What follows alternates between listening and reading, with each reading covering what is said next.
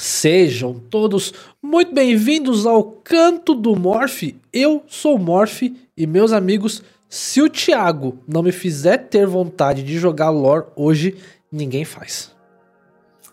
É, eu sou o Thiago, do Diário Planalta, e não quero essa responsabilidade para mim, não. Bom dia, boa tarde, boa noite a todo mundo que está acompanhando com a gente aqui no Twitch, no... Desculpa, boa tarde, boa tarde, boa noite para quem está acompanhando pelo Spotify ou pelo YouTube. E boa noite para quem está acompanhando a gente pela twitch.tv barra Canto do Morph na gravação desta terça-feira à noite. Eu sou o Roma e quando eu comecei a jogar Magic, nem existiam os planinautas. Ô, louco. Aí sim. Pessoal do chat da Twitch, sejam todos muito bem-vindos. Boa noite a todos. O pessoal tá chegando aqui já, Lucas, Deus o tempo. Como é que vocês estão? Eu já vou avisando que eu tô doente, eu tô de touca, né? Não é porque eu sou paulista, né? Que eu sou mano, rei, hey, Joe, mas é que eu tô com inflamação no ouvido. Então hoje estou precisando proteger aqui, passar um pouquinho de calor, mas aqui tudo para quê? Pra tá aqui ter esse bate-papo com esse cara Tiagão, Thiago Seixas, mano, muito bem-vindo aqui ao meu canal. Cara, valeu por ter topado aí. Como é que tá aí essa noite? Cara, tá muito frio, agradeço muito pelo convite, de verdade. Adoro bater papo sobre jogos, sobre criação de conteúdo, principalmente sobre cartinha, né? O que é aquilo que a gente mais ama nessa vida, né, cara? Justamente. Você é da onde, Thiago? Você mora onde? Eu sou do Rio de Janeiro, né? Mas me mudei pra São Paulo tem dois anos, vim para trabalhar aqui com cartinha de Magic, né? Olha. E. Mas aí a gente mudou um pouquinho. Frio, mudou um pouquinho de planos no, no, no, último ano por causa da pandemia.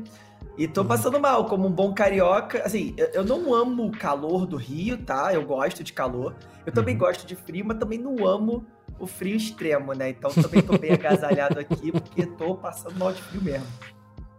É, cara, não, São Paulo tá muito frio hoje, cara. Tá. Cara, eu tô de calça e não de bermuda. Em casa, isso é um milagre. Olha. Meus amigos. É pior que hoje, hoje eu tô todo agasalhado, mas né, tô doente, então tem que me cuidar. Então assim, vamos começando, pessoal. E vamos começar o quê? Né? Aí o Thiago já falou uma coisa muito importante aí, uma coisa que nos une aqui, nós que estamos nesse bate-papo essa noite, são o quê? As cartinhas né? E aí já vamos lembrar, nosso, puxar nosso patrocinador, a MyPcards, que apoia aqui o canal. Se você não conhece a MyPcards, corre lá, mypcards.com. É uma plataforma onde você coloca os seus cards para vender, onde você encontra muitas lojas e outras pessoas vendendo card. Então é uma plataforma de card game pra, feita por quem gosta de card game. E ali você, cara, é muito legal. Você toda a segurança da plataforma, onde você paga o pessoal, né? E aí é enviado o produto e você libera o dinheiro se chegar bonitinho. Pessoal lá é nota 10 e, obviamente, eles estão apoiando nosso canal. Lembrando, a partir de julho, ou seja, daqui dois dias já, a cada 10 subs aqui no canal tem 25 reais de saldo de sorteio pro subs aqui na MyPcards. Então, pessoal, já vai lá para você poder garantir aí seus packzinhos de Pokémon, de Yu-Gi-Oh!, de Magic, né? Não tem de lore, né? Mas os card game, cartinha física, tem de muito lá, produtos diversos,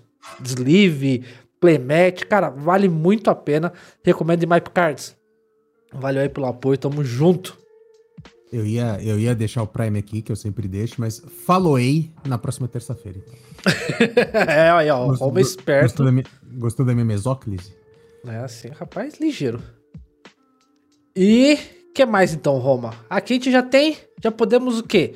Preparar para os off-topics, que temos alguns essa semana. Uhum. E fiquem tranquilos, o pessoal que acompanhou o último episódio. Se você não acompanhou o último episódio, volta aí na sua playlist aí do Spotify ou aqui no YouTube. Tivemos um papo muito maneiro com o senhor Marcelo, Marcelo Celord, né, caster aí de Rocket League. E tivemos um off-topic muito tecnólogo. Né? Hoje vai ser menos tecnologia, mais, mais card games. Então, mas se você tá aqui, só quer trocar uma ideia, só quer ver essa conversa que vamos ter com o Tiagão, você pode adiantar o seu podcast para o tempo 36 minutos e 16 segundos. E aí o pessoal já foi lá e já perdeu os off-topics. Azar o deles. Né, que é off-topics, uma sessão muito divertida, eu gosto muito. E Romo, o que, que nós temos essa semana de off-topics? Off-topics, algumas coisinhas.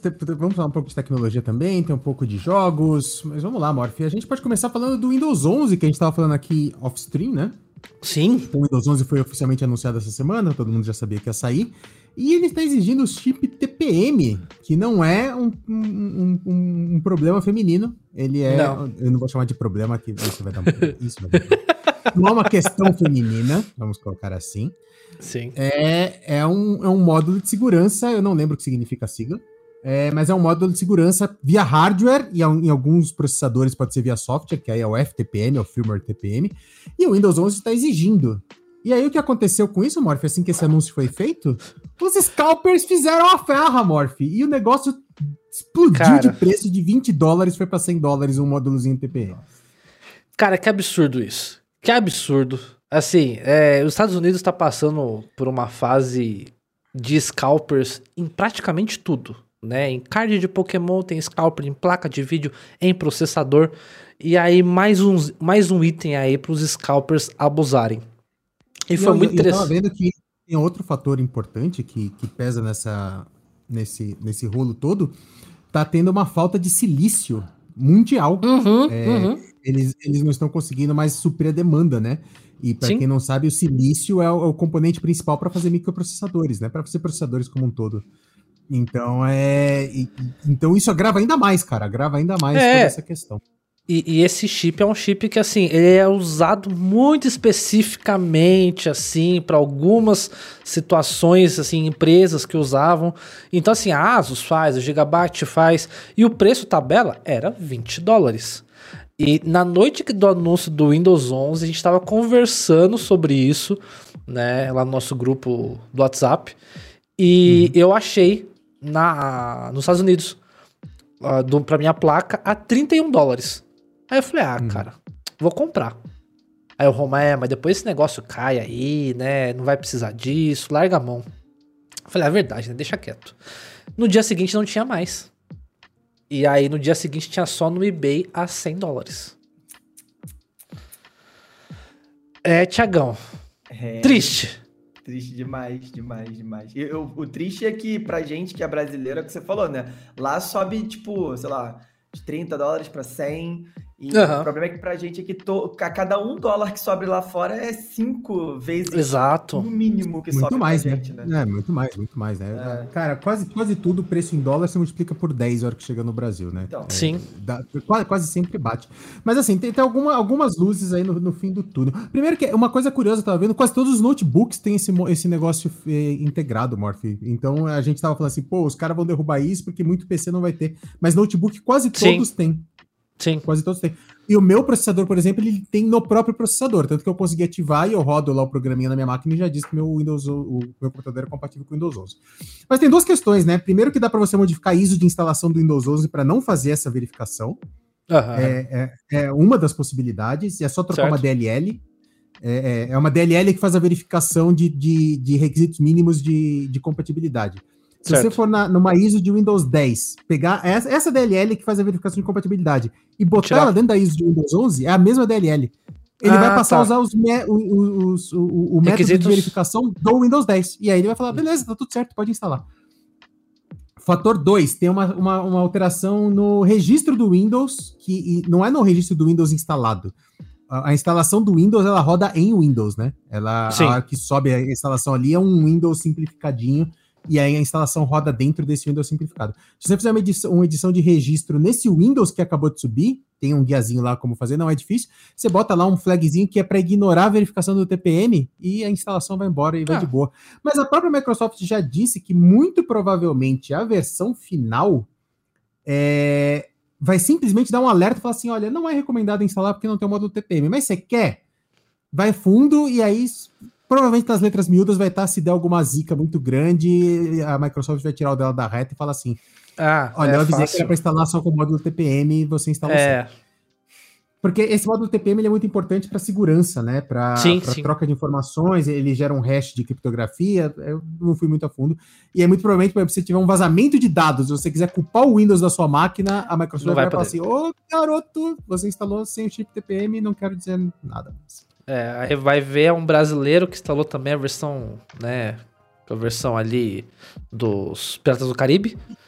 Né? E aí não tem nem o que reclamar, né? Mas tudo bem. Mas vamos ver, cara, eu tô ansioso porque o Windows 11 ficou muito bonito. Você chegou a ver, Thiago, imagens não, e tal? Ainda não vi. Cara, ficou muito bonito e eu tô querendo testar. E tem, eu, um negócio sou... que a gente usa no Power Toys, que é a, a, aquela, aqueles snaps de janela, e você viu que é nativo, é, né? No é nativo. Redimensionar as telas, né? Para quem tem monitor muito grande, e aí você consegue ah, botar uma janela configurada já para estar tá sempre daquele tamanho. Então, assim, pra gente que mexe com transmissão, ajuda muito. Né? Então, eu sou entusiasta, eu tô querendo já testar isso aí. Eu espero não ter muita dor de cabeça, não. Mas aí saindo um pouco da parte de tecnologia, indo mais para a parte de criação de conteúdo, aí uma novidade que até interessa o Tiagão aí, né, que é criador de conteúdo. Tiagão, você faz lives e você faz vídeos pro YouTube, certo? Sim, sim. E você usa para filmagem, você tem uma webcam, você tem uma DSL, o que, que você usa? Então, eu usei por muito tempo, no, no começo do, do canal, a DSLR, né, que uhum. eu tinha comprado para é, trabalhar com fotografia, aí uhum. enrolou, aproveitei que já estava lá e comecei a gravar. Sim. Mas hoje em dia eu tento deixar tudo mais prático possível, né? Que, cara, uhum. hoje em dia eu tenho, tenho, muito menos paciência. E aí, então, ou eu gravo com uma, uma mirrorlessinha, é, uhum. se eu não me engano, acho que é da Sony, ou gravo direto pela webcam, que agora eu uso o OBS para tudo, né? Tanto para live sim, sim. quanto para gravar os vídeos. Às vezes não é um vídeo muito elaborado, né? Se não tem muita edição, se é, se é mais um bate-papo, uma coisa mais direta. Aí, uhum. cara, vai webcam mesmo e, e, e, é isso. Mínimo de edição possível para poder produzir mais conteúdo, né? E, e sua webcam, qual que é a sua webcam? Hoje eu tô é usando uma Logitech Brio, né? Que ah, há um Brio. tempo atrás, antes da pandemia, ela tava até um preço ok. Sim, Hoje sim. dia, amigo, tá, tá, tá brabo. É, essa semana eu vi, abriu a 900 reais e o Roma falou, não compra. Aí, ó, já estão usando pela segunda vez essa semana o, uh, chances que eu tive de comprar coisas que o Roma falou, não compra. Mas tudo bem, vamos, vamos ver até o, até o final do episódio quantas vezes a gente vai ver isso acontecendo. Mas assim, a gente, né, eu uso uma C920, né, o Roma, também né, Roma, C920? Sim, também C920. Que a C920 é a famigerada webcam mais usada por criadores de conteúdo. É uma ótima webcam, né, eu recomendo muito ela. E só, até só peca ela... por não fazer 60 FPS, mas de resto Isso. atende perfeitamente. Isso. E, e a gente tá travado. Para quem não sabe, essa webcam C920, que você deve ver muita gente, muito streamer usando, até streamer grande, essa webcam tem 10 anos. Só Caraca. 10, 10 anos. Então, assim, é um sensor de 10 anos, uma lente de 10 anos, e o mercado de webcams está aí meio estagnado. E aí, quando você quer evoluir o seu conteúdo, você fica muito preso. E aí, né, eu já tinha ouvido de um criador de conteúdo americano falando, pessoal, mês de julho teremos algo, né, sendo o mercado de webcams vai ser movimentado. Ele soltou isso no meio de um vídeo dele. E hoje, dia 29, a Dell anunciou a webcam Dell Ultra Sharp 4K com sensor Sony. É um sensor de 9 milímetros um sensor ali próximo de uma DSLR. E cara, a webcam é da hora. A webcam, eu só, até agora, só tenho um vídeo de teste dela. E foi o pessoal do, do Linus que fez, mas eles fizeram um, um videozinho bem, bem chinfrim, bem só pra mostrar, sabe? E, e eu vou falar que assim, eu ainda quero ver muita comparação. Mas essa webcam promete e eu estou ansioso. Só que além disso, teremos em julho o anúncio da Elgato. E aí. A Elgato já falou que vai ter um anúncio agora em julho. É uma webcam, tá, pessoal? Teremos uma webcam. E para quem não conhece, é o gato aí, é o gato que faz ah, o Stream Deck, que faz é, placa de captura. Então, assim, os caras fazem o topo do topo para criação de conteúdo. É o gato que produz. Então, cara, eu tô muito ansioso para ver essa webcam aí. Você viu a da Dell, né, Roma? É, vi, eu vi.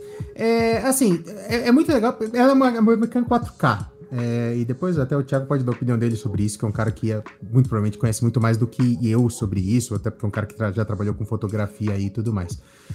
Mas assim, cara, eu sou o cara que defende, por exemplo, que o webcam para criador de conteúdo não é o caso do Thiago, por exemplo, que vai fazer filmagem para YouTube e tudo mais. Mas para você fazer sua livezinha ali no Twitch, a webcam não precisa nem pegar 1080, cara.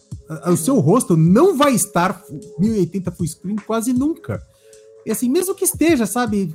Se, se a sua webcam pega 720, já é o suficiente, na, na minha opinião, para o que se usa pro dia a dia. Lógico que uma webcam 4K, você tem um, um, um, field of vision, né? O FOV ali é muito grande, e aí você consegue, por exemplo, focar num pedaço, você consegue se movimentar e a câmera ir acompanhando você. Inclusive, ela tem uma inteligência nela própria, né? A gente isso, usa. Isso. Eu, vou, eu vou até ativar aqui, ó. Já, para galera que está assistindo ao vivo, eu vou ativar o recurso no no NVIDIA Broadcast. Então, que bonitinho. Você vem para cá, a câmera vem atrás de mim, você vem para cá, a webcam vem atrás de mim. Muito bonitinho. E ela Cuidado já faz isso automaticamente. vai confundir você com o seu microfone novo. É, é uma bola branca gigante. É. Mas continua, continua. É... Mas é... Então, assim, cara... E eu, eu, eu tava conversando com o Buiu hoje, né? Essa, essa webcam vai chegar no Brasil por, por baixo, por baixo um pau e meio. Na fácil. R$ 1.600 já foi anunciado. Ah, 1.600 para Então, 1.600. É, a gente até chutou bem. Cara, com essa grana você comprou uma mirrorless. Então, não sei, cara. O que, que você acha, Thiagão? Então, eu, eu, eu, concordo muito e normalmente quando eu troco ideia com produtores de conteúdo novos, eu sempre falo, cara, se você tem X de grana para investir, é muito melhor você gastar mais grana com áudio do que com vídeo. Hum. É, e por vários motivos, né? Primeiro, isso que ele falou, uh, a, a, seu rosto dificilmente vai preencher a live toda. Normalmente você vai tentar é, pegar ali um template ou um layout onde você fique dividido ali, mesmo quando o seu rosto está grande, com uma, outras informações na tela. Quando você está jogando o jogo, o seu rosto fica bem menor. Então, uhum. é, é, principalmente para produtores conteúdo iniciante, né? Ou que ainda não consegue tirar uma grana da Twitch com a produção Sim. de conteúdo, eu não acho que vale a pena investir R$ 1.600 numa câmera. A não ser que você tenha muito dinheiro, a não ser que você, uhum. pô, tenha um emprego muito bom, e aí tira uma grana muito boa, e faz live por hobby, aí tudo bem, o dinheiro é seu, você faz o que você quiser. Lógico. Mas se você tá tentando ir pelo custo-benefício, é, a, a C920 eu acho que é a câmera mais usada, porque hoje ou pelo menos há bom, um bom tempo, é o melhor custo-benefício do mercado. Então Sim. é o que a galera mais usa. É, eu tenho um sério problema. Eu, por exemplo, hoje, hoje eu não sinto obri uma obrigação de melhorar minha câmera. Mas é óbvio que eu gostaria de utilizar uma câmera que deixasse o, o fundo desfocadão, que tivesse uhum. outros filtros, tivesse, sabe? Mas hoje, por exemplo, eu acho que eu, eu no momento, estou muito mais preocupado em melhorar duas coisas principais: é, iluminação e, e o áudio. Eu acho que, cara, se você investir no, na iluminação e no áudio, a câmera ali, você pode, não precisa ter a top do mercado, você pode ter, tipo, uma mediana Sim. aí que, mano, você vai estar tá muito bem cara, na produção de cara, conteúdo. O, o, Thiago, o Thiago falou tudo agora, cara, e o Morph sabe disso. Hoje tá até, eu não, não, não liguei minha parafernália toda aqui. Se você investir em iluminação, você não tem noção do que uma C920 faz, cara. Fato. E a, a, a, galera sabe, às vezes ela fala assim, pô, vou pegar uma câmera melhor. Cara, 99% das vezes, se você investir em iluminação, é muito melhor. E o foda é que, assim, iluminação é um negócio chato. Porque as boas iluminações elas são grandes, a que eu tenho aqui é um trambolho, tanto que ela tá desmontada hoje, eu nem liguei ela hoje. É um puta guarda-chuva gigante que é pra, pra rebater a luz, e, cara, a lâmpada é grande, esquenta pra cacete o quarto, e, cara, ocupa espaço pra caramba, mas o efeito final é muito melhor do que você investir numa câmera, cara. Se você investir em iluminação boa. Sim. Sim. Faz muita diferença, faz muita diferença. É, eu, eu, também eu concordo plenamente com as, o, tudo que foi apontado. A única coisa que é aquilo, eu sempre falo, se você vai fazer um conteúdo de gameplay, né, live, né, e principalmente se você vai ficar na Twitch, cara, c 920, a Twitch comprime pra caramba os vídeos. Eu vou entendeu? falar C270, que é a câmera 720p da Logitech, cara, eu acho ela maravilhosa essa câmera e ela é bem mais barata, inclusive. É, então, ela é bem mais barata, mas o, o problema que eu vejo dela é o, é o campo de visão dela. E aí, É, se a é pessoa tem um 720, né? cenário, tipo o cenário do. É, né? É, ela é, do- ela é do- 720 do Thiago. Não tem jeito. Então. Mas agora a grande questão é que eu, por exemplo, agora que eu tô diversificando meu conteúdo, eu falo que eu tenho muita dificuldade em adaptar 720 para as coisas. Né? O, o Thiago sabe, o Thiago faz é, abertura de, de card. Porra, não é um trampo danado pra pegar foco, pra, pra mostrar o- os textos. Então, mas, Mas- mas Thiago, vo- você, te, você tem uma, uma câmera DSLR também, certo? Que você usa em algumas produções, não tem? É, tem bastante tempo que eu não uso ela, porque ela já tá um pouquinho velhinha. É uma. Acho que é uma Nikon D7000. Eu nem sei mais o. Cara, tá parado no meu armário há tanto tempo. Às vezes eu fico até com medo dela ter estragado.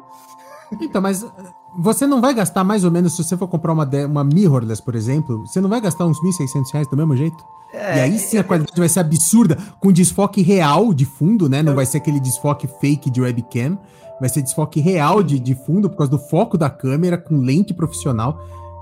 E é, é assim, e eu, e- eu concordo integralmente com o que você disse no começo. Muitas vezes é um trambolho que vai dar uma preguiça do cacete de montar tudo. Mas já que você tá gastando, tá, já que você tá investindo, pelo menos você vai investir num negócio melhor do que um webcam 4K. Não, é, eu acho que com 1.600 hoje você tranquilamente ou compra um, um microfone top de linha, assim, fácil Uhum. e talvez sobre dinheiro.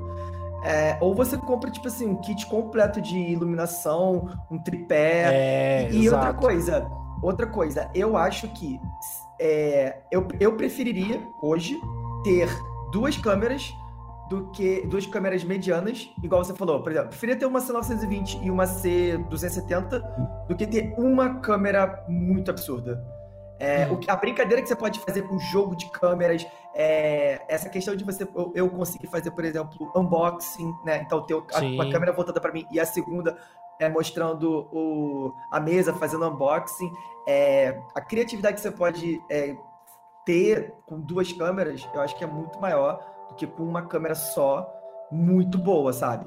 Mas eu acho que tudo depende muito da proposta. Eu, só acho que, quem, principalmente para quem tá começando, quem tá nesse mercado há um tempo já, por mais que seja um canal médio, pequeno, mas tá há muito tempo, já sabe o que quer fazer, já sabe o que faz, né?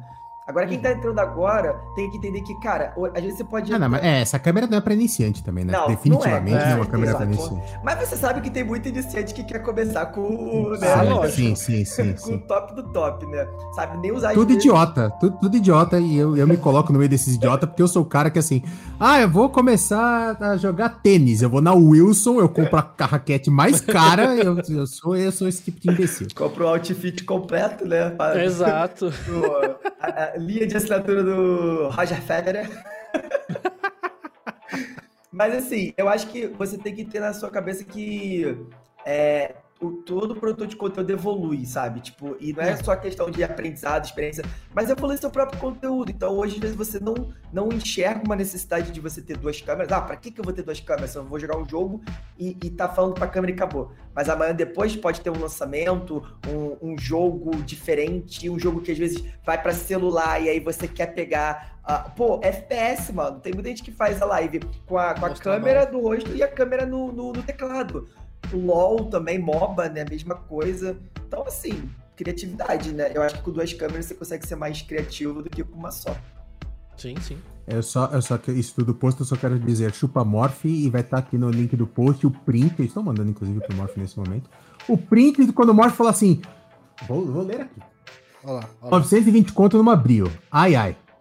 Aí eu já falei, cara, eu já vou falar quebrando tudo isso e tal. Eu falei assim, mas com a C920 custando 300 reais, não vale uma Brio no custo-benefício. Eu compraria uma segunda C920 para fazer dual cam. Então, chupa Morph, o print dessa conversa vai estar no post dessa, dessa, dessa, desse podcast. Não vou estender a conversa. Deixa ele vencer. Vamos pro próximo tópico. Traga o nosso próximo tópico, então, Roma. Vamos lá, cara, eu coloquei Você esse que tópico vai aqui que eu falar de achei uma coisa que eu sei que você é, usou muito. Muito. Cara, os caras estão fazendo mods em emuladores e rodando jogos de Super NES em 16 por 9 e isso é maravilhoso. Isso é muito maravilhoso. Cara, eu Cara, vou eu vi- deixar eu o vi um vídeo- Eu deixei, Eu eu deixar o deixei o link do vídeo. embaixo, né, já pra você. Que maravilhoso são as alter... não só as alterações de, de resolução, né? Mas as Uhum. sprites. que o pessoal tá fazendo. Dos jogos. Ah, não, sim, faz algumas alterações de sprites, mas isso o pessoal já fazia. Mas, cara, pra, pra galera entender, o Super NES, e, nem, nem sei até qual geração, era Letterbox 4x3, né? Aquela TV uhum. quadradinha. E, cara, eles estão fazendo modificações para os jogos rodarem, na, não é nativamente, obviamente, mas o, o próprio jogo rodando em 16 por 9 Mas sem esticar. Tipo, tem mais espaço de tela. Você consegue enxergar Super Mario World, você consegue enxergar a tela mais para frente do que você enxergaria se estivesse jogando numa, no, no, no, console original, cara. Eu Super Metroid, isso. os caras fizeram, cara, é, é, muito fantástico. E é muito curioso como altera o gameplay também, em muitas situações, né? Porque, por exemplo, o, a, os canhõezinhos lá no Super Mario Bros., eles só atiram enquanto eles estão na tela. Então, por mais que algumas fases fique mais fácil o jogo, porque você tem mais campo de visão, você tá vendo o que vem depois, nas fases de Bullet Hell do Super Mario World, por exemplo, elas ficam muito piores, porque as, as, os canhões começam a atirar antes e param de atirar depois, porque eles continuam na tela por mais tempo, cara. É bem, bem curioso essa parte. Mas, cara, que trabalho fantástico. Quem estiver aí ouvindo pelo podcast, depois cola lá no YouTube, vai estar o link lá na descrição do vídeo. Cara, que trabalho maravilhoso rodando Super NES em 16 por 9 cara. Foi muito foda. Eu vou, eu vou rejogar Super Mario World com certeza. E pra galera que faz stream também, isso é maravilhoso, né? Você poder streamar sem preencher as laterais com qualquer bobagem, né? Full screen. Exato. Você curte, Thiagão, o emulador? Então, eu recentemente uh, tava jogando Sonic, cara, mas era, não era por emulador, assim, tipo, era por, aplica, por, por aplicativo, né? Era ela pela uhum. direto pela Steam. Então, tipo, ah, não sei sim, se sim. conta uhum, como emulador, uhum, mas sim é, é, é, muito aquela nostalgia, né? Eu, eu, eu vou ser sincero com vocês, eu não joguei é, o Super Nintendo, Nintendinho quando era criança. Eu via, eu via meus amigos jogando, eu jogava um pouquinho na casa de alguns amigos, mas quando era criança eu era, eu era do Mega Drive, então assim, a minha nostalgia é muito com o Sonic, com o Shinobi, esses joguinhos do, do Mega Drive é, antigo. Eu, eu também não joguei Super NES quando era criança. É. Porque, porque infelizmente eu já, eu já, não era criança quando eu tinha Super NES, mas tudo bem. o Homer é de outra geração. Né? Quando o Homer era criança, ele jogava Atari, né, Roma? Roma? Sim, sim. Não, desculpa, não, não, não vi que você tinha puxado o gancho pra mim. Ah, eu tava lendo a, a pauta. é, não, quando eu era criança, sim, eu, eu, eu tive um Atari muito perto do lançamento do Atari. É, então, é triste. Aí vocês já fazem os cálculos aí das idades de todo mundo, tá? Fiquem à vontade aí, depois comentem o que vocês, o que vocês acharem. Mas vamos parar de falar de tecnologia, vamos entrar no mundo dos card games. Porque uhum. essa semana vai ser uma semana movimentada. Eu acredito que, né? Como eu já falei aqui, no, como tá no título, né? Desse podcast, a tríade dos card games. E, e vamos lá, porque ontem, ontem, a Blizzard soltou né, o anúncio de que dia 1 vai ter a revelação da próxima expansão de Hearthstone. Mas já? Então, mas já. Cara, eu não sei se é já, porque faz tanto tempo que eu não jogo Hearthstone que eu já, tipo, eu tô meio perfeito. Ah, já não, faz tipo quatro meses que essa expansão passou. Sério? Porra. Então, mas assim, a, a, temática, obviamente, é com a, a tem, temática da aliança, né? Tivemos a última com temática da Como Horda. Como era esperado, né? É, como era esperado. Isso. E só que no post, e aí que vem a, a parte que me deixou muito chateado com a Blizzard, muito revoltado, digamos assim. Eles já fizeram um anúncio de que, ó, oh, a gente sabe que vocês estão muito ansiosos com mercenários. Inclusive, a gente tá falando de Hearthstone. Thiago já jogou Hearthstone? Já, inclusive, Hearthstone foi um pouco do culpado de eu ter voltado a, jogar Magic em 2015, Aí, depois de um hiato, tipo, de pelo menos uns 5 anos ou mais sem jogar Magic. Aí, ó. Então, você, segura, segura essa pauta que eu quero abrir é. o a, assunto principal perguntando a experiência dele com card games. Boa. Mas então, o Thiagão tá por dentro do HS, né? Do, do é, eu, eu, eu, vou ser muito Não atual, você. né? É, não atualmente. Sim. A última vez que eu, que eu acompanhei o Hearthstone foi ano passado, mas eu acompanhei pelo muito mais o cenário competitivo uhum. do que a uhum. atualização in-game. Certo, certo. E, mas assim, eles, a Blizzard prometeu, né, para essa primeira fase do ano, ela prometeu um novo modo, o modo Mercenários, que vai ser um modo que vai ser um RPG dentro do Hearthstone. É. Já tem, é. mais, já tem mais informações? Porque, cara, nunca tem informação suficiente isso. Não, então, essa, essa é a grande questão. Mas eles prometeram para a primeira fase. E aí, essa primeira fase acaba agora em julho. E nós, nós teremos agora, dia 1 de julho, a revelação uhum. da próxima expansão, que dá início à segunda fase de, de, de Hearthstone desse ano. E eles já avisaram que não vai ter nada de mercenários, que eles sabem. O modo novo de jogo não era na última fase do ano passado? Era. Na última ah, fase okay. do ano passado, foi jogada para a primeira fase desse ano. E aí agora está acabando essa primeira fase e eles já avisaram. Não vamos mostrar, porque precisamos de mais tempo para trabalhar.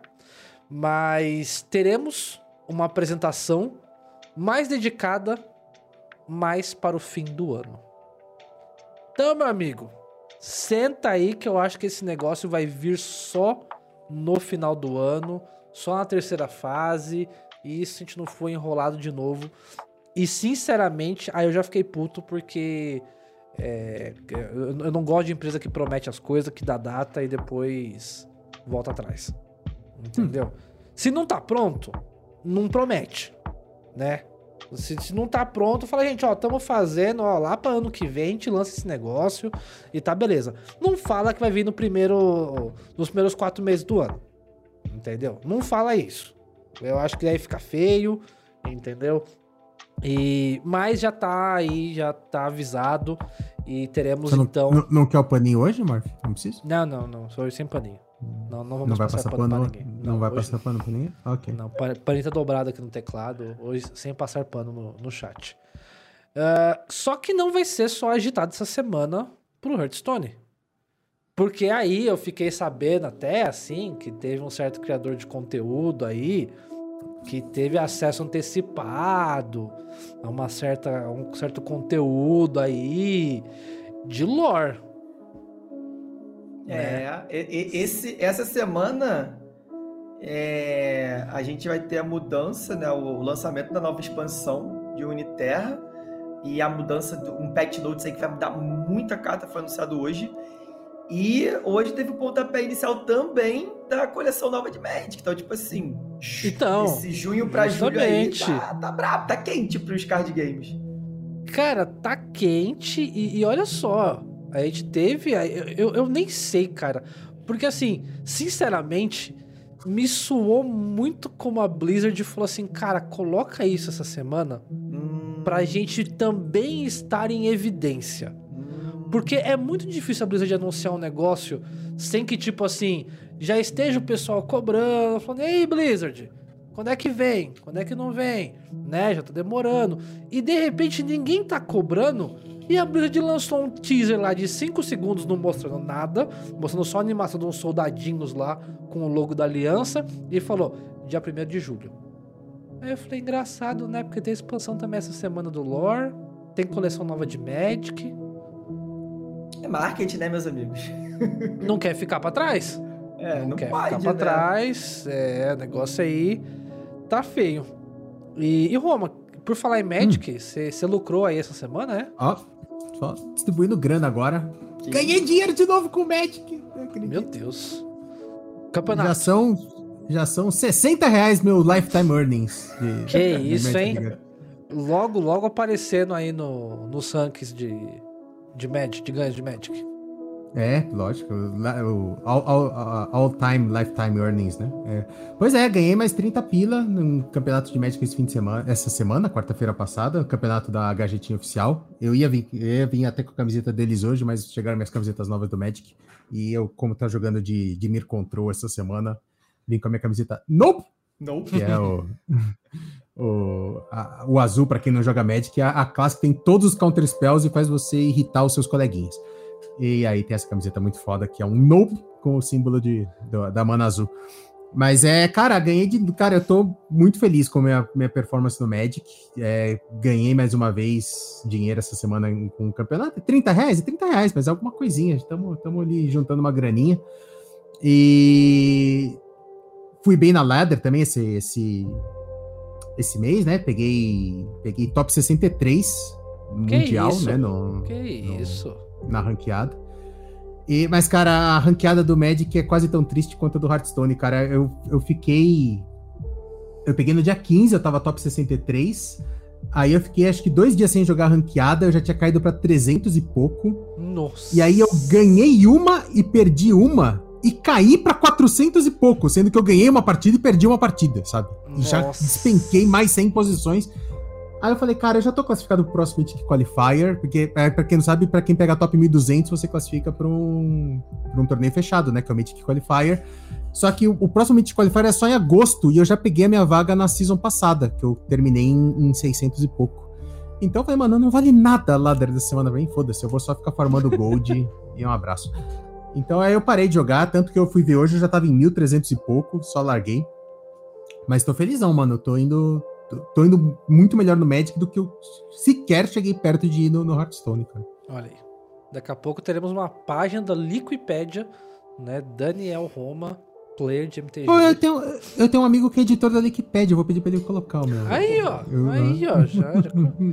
Você já... joga o, o, online também, né? É, jogo, jogo. Eu sempre hypo na, nas coleções novas, né? Mas o Magic Arena, ele tem me deixado um pouco desgostoso ao, ao longo dos últimos tempos. A gente pode hum. conversar mais sobre isso mais pra frente. Are, o Areninha, Areninha, como é, Areninha. Areninha. Mas então, pra gente puxar agora, a gente encerrar o nosso off-topics, entrando agora no assunto principal com o nosso convidado da noite. Nosso convidado diário Planinalta. Tiagão, conta pra mim. Ah. Conta pra mim. Você tem muito problema com esse nome do seu canal? Cara, é engraçado, né? Quando eu criei o canal, é era um canal exclusivamente de Magic. E aí, hum. quando eu tava pensando no nome do canal, uh, eu pensei em criar o Diário de um Planinauta. Uhum. Porque uhum. era basicamente tentar fazer vídeos diários pro YouTube contando a minha jornada como jogador de Magic, trazendo não só o, tipo assim, minha experiência com competitivo, com o jogo, né? Uhum. Uh, como também trazendo as notícias do jogo para todo mundo. E por, durante um bom tempo foi meio que isso.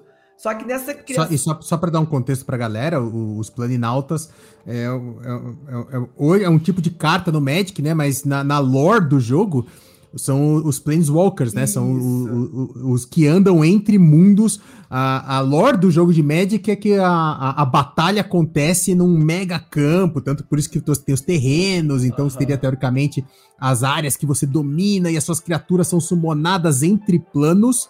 E você tem os heróis do Magic, que são os Planeswalkers, que são os que eles andam entre os planos e se enfrentam.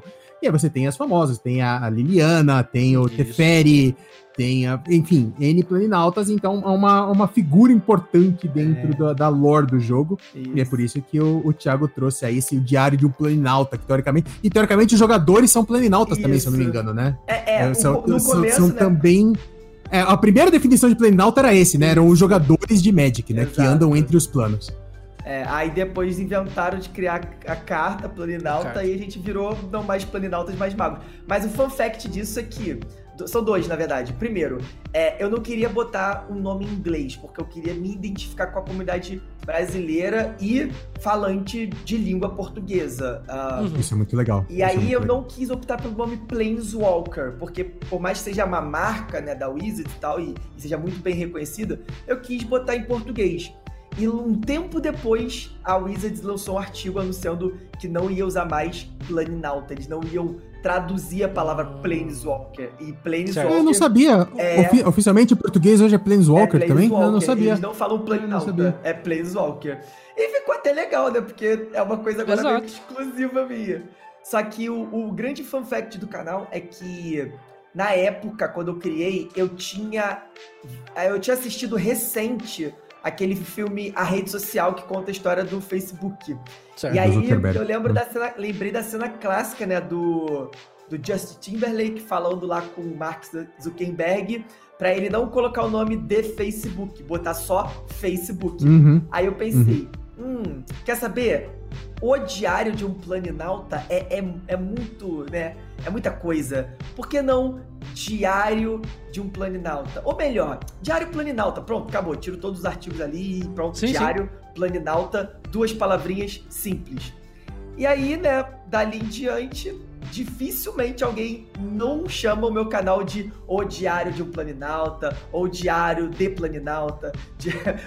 Diário de um Cara, Pessoal sempre, acrescenta. Sempre, sempre acrescenta um artigo ou outro no nome, mas, né, fazer o que, né, acontece. Mas, mas, a pergunta do Morphe tem relação ao, ao, nome, é mais porque, assim, muita gente acaba confundindo a, a persona e o canal. Isso.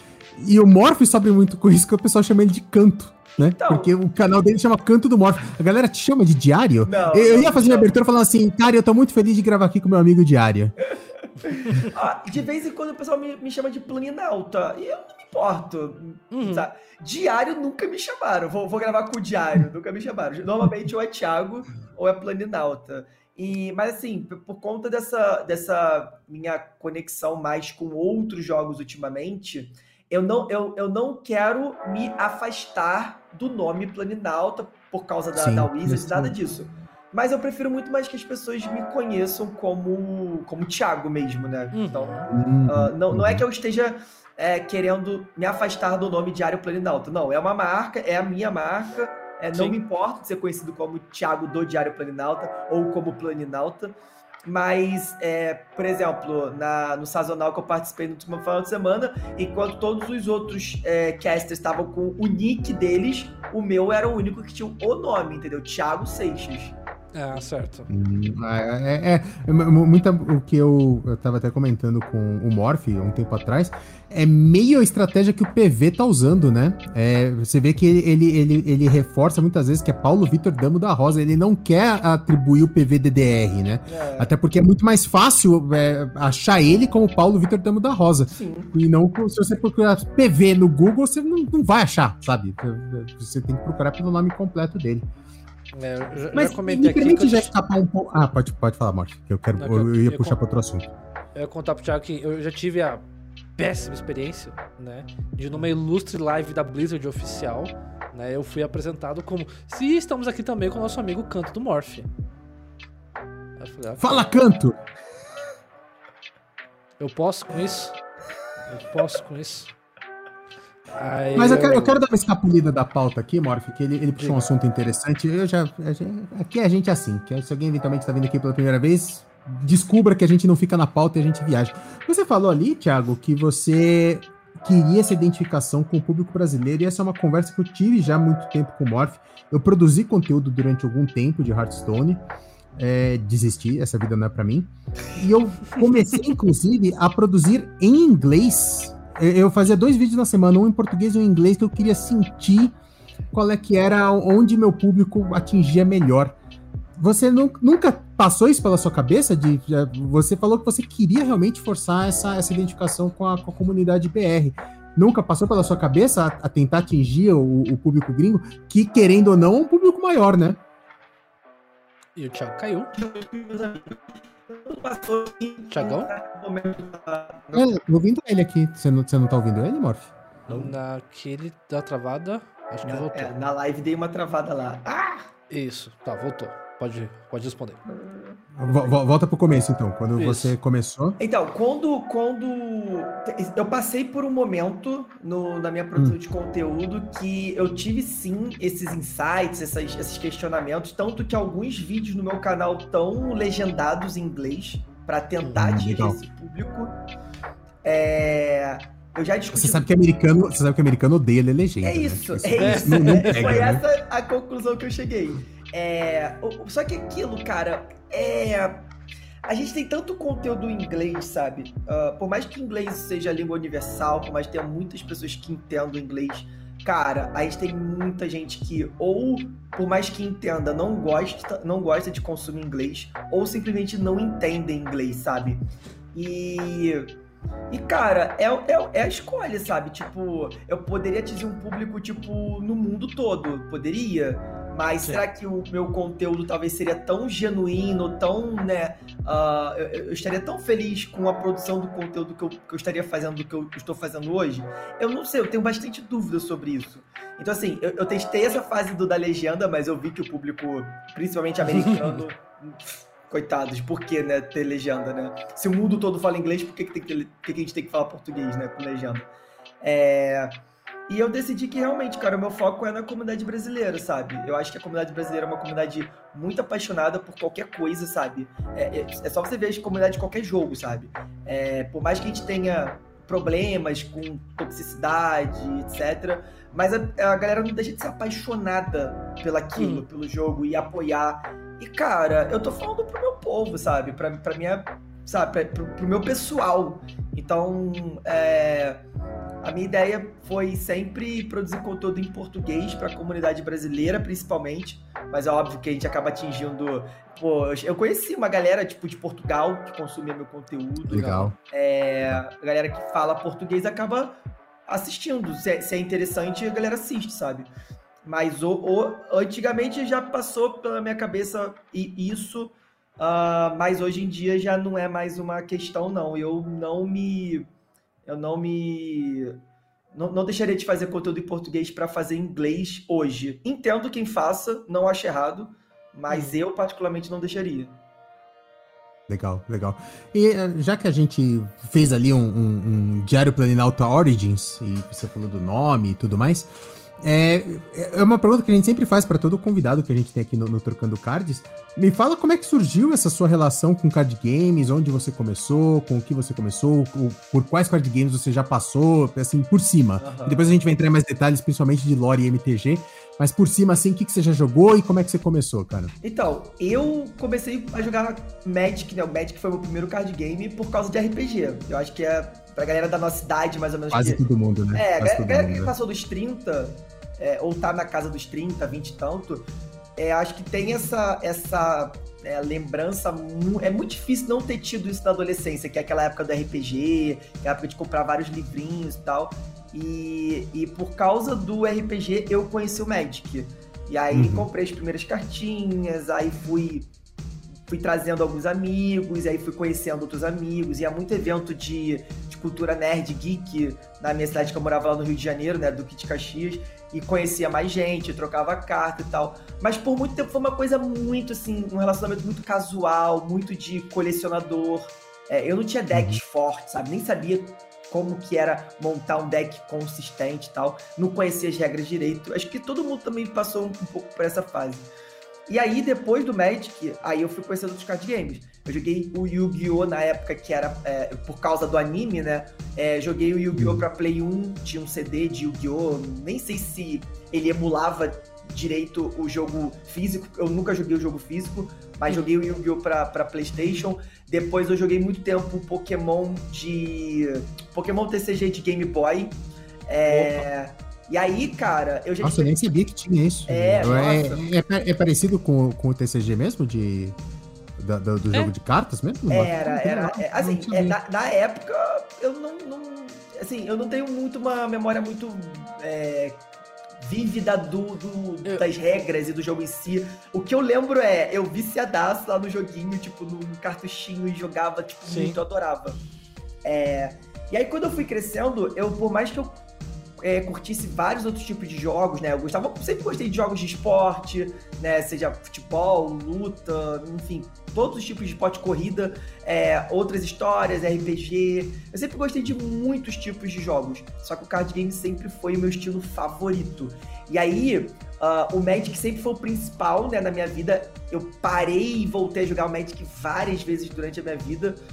Mas eu passei por o Hearthstone, que foi o que me fez a, voltar a jogar é, o Magic. Eu joguei o famigerado Artifact, que lançaram e, Opa. e, e morreu logo em seguida. É, cheguei a jogar. Um... Era do Dota, não era? O Artifact? Isso. É do Dota, né? É, era do Dota, exato. cheguei a jogar alguns outros card games digitais que. Eu acho que até um que o PV participava da, da equipe de desenvolvimento. Acho que era uh, Leg alguma coisa, não sei o que lá, Legends, que eu acho que era baseado no, no, no jogo do Skyrim, ou, ou, do Elder Scroll, na verdade. The Elder ah, não, não era do The Witcher lá? O, o The é Witcher, joguei o também, Gwent. o Gwent, também joguei é. o Gwent. Assim, eu experimento muito, sabe? Todo card game novo que lança, eu experimento, eu tento experimentar. Há pouco tempo atrás eu comecei a jogar o Keyforge, que é o, o card, o card ah, game sim. físico que foi lançado pelo Richard, é, Richard Garfield, que é o criador do Magic também. E eu Achei que você ia falar Richard Gere. Falei, caralho! Card game do Richard Gere. Além de um ator maravilhoso, é um game designer. Então, assim, cara, minha história com card game é realmente uma história de, de paixão, sabe?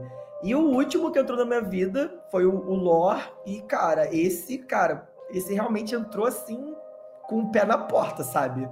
Né, o negócio veio muito forte. É... Eu, eu, sou apaixonado, mano. Tipo, de verdade, eu sou apaixonado por card games. Apesar de não, não me achar muito bom, acho que, é, acho que é um estilo de jogo que você. que é muito mais do que você, sei lá. Você, você tem que conhecer muito o jogo, sabe? É muita estratégia, é muita. Sim. São muitos. Cara, pequenas coisinhas que você precisa. Você pode conhecer as regras básicas do jogo, mas você dominar. Você, cara, é, você tem que ter muita dedicação ao jogo, saca? E, e mano, é, é, realmente é o meu estilo favorito de jogo. Sempre foi card game.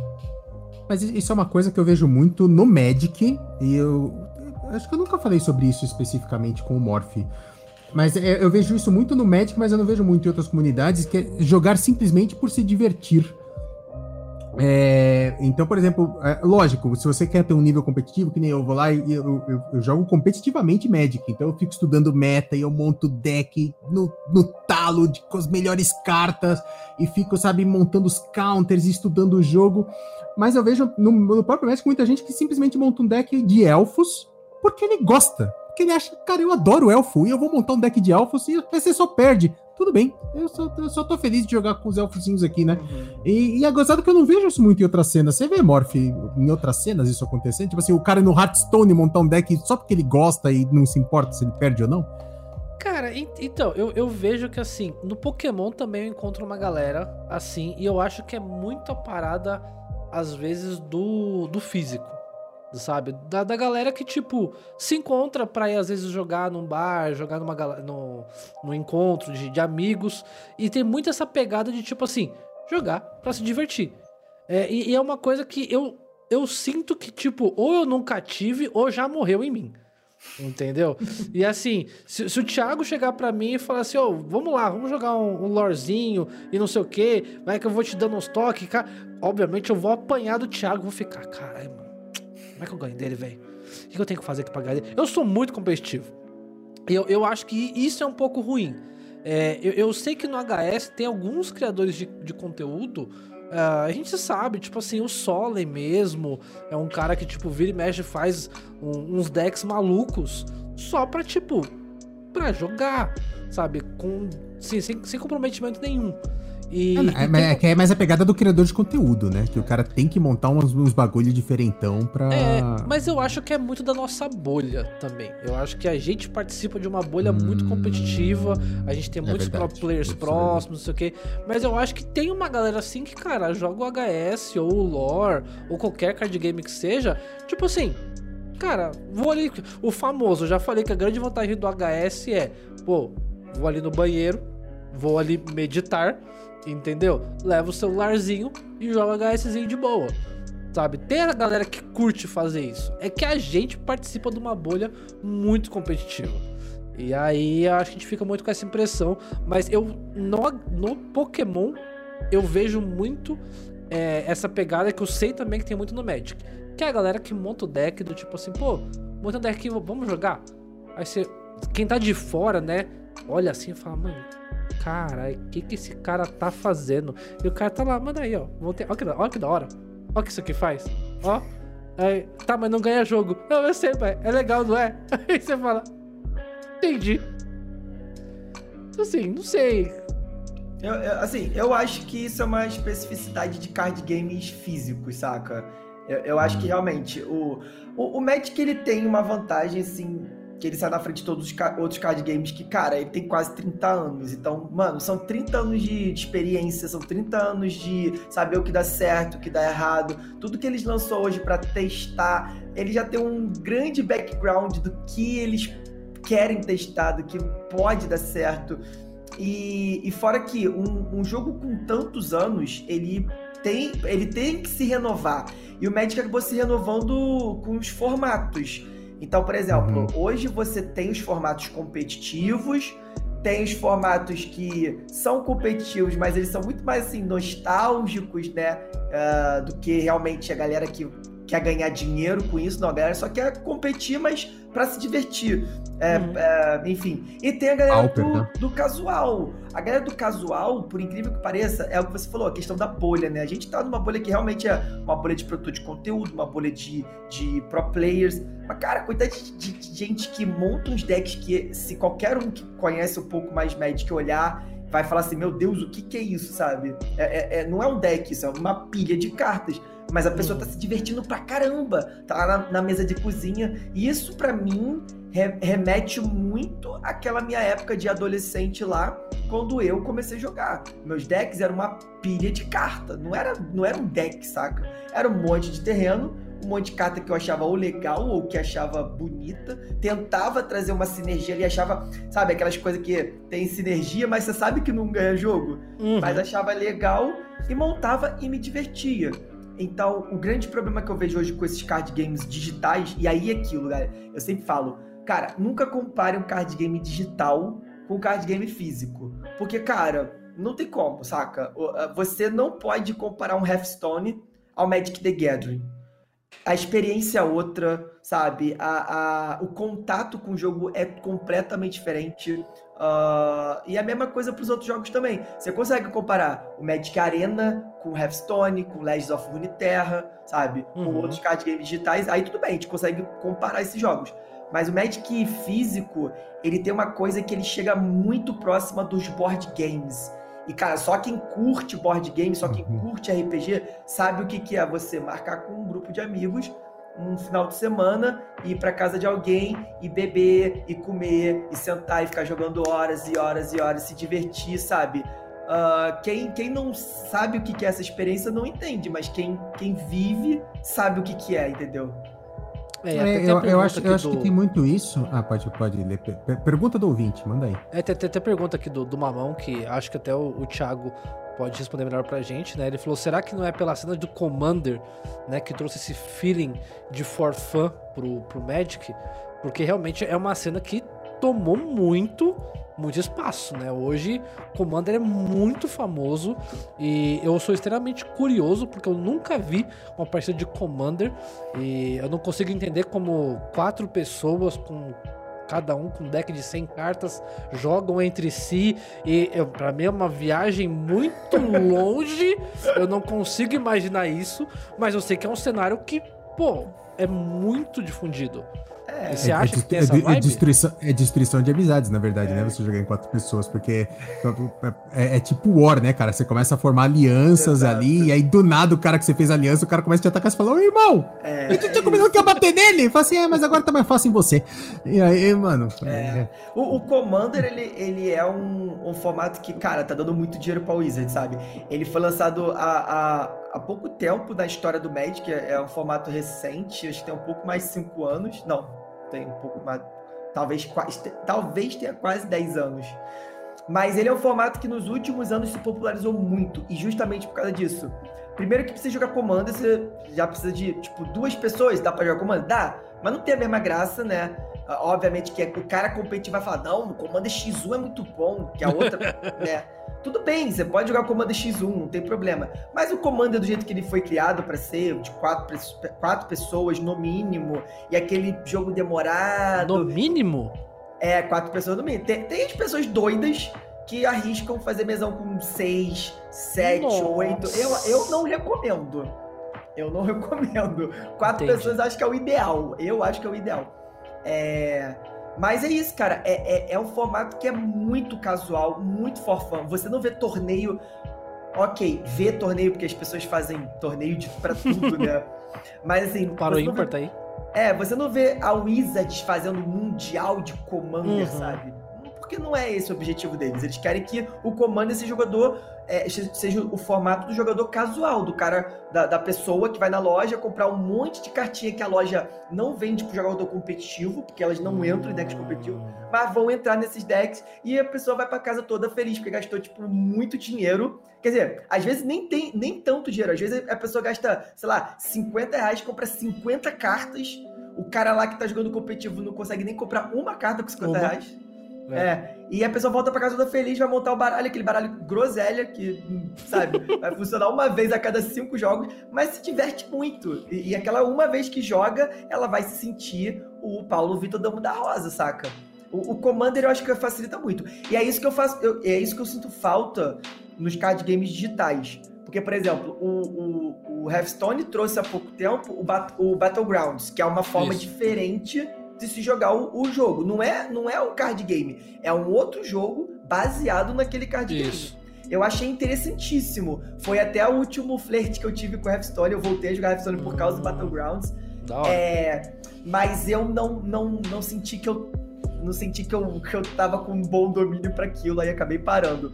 E é o que eu acho que o lore tem que fazer também, se preocupar sabe? É você não criar um jogo que seja apenas competitivo. Você tem que uhum. criar um jogo que crie-se uma comunidade toda que ame o jogo porque consegue se conectar com o jogo de várias formas diferentes. Cara, eu amo esse jogo por causa da história dele. Eu amo esse jogo por causa do, da competição. Eu amo esse jogo por causa, sei lá, da, das amizades que eu crio, sabe? Uhum. Enfim, é, é isso. Eu acho que um jogo de sucesso tem que ter isso, saca?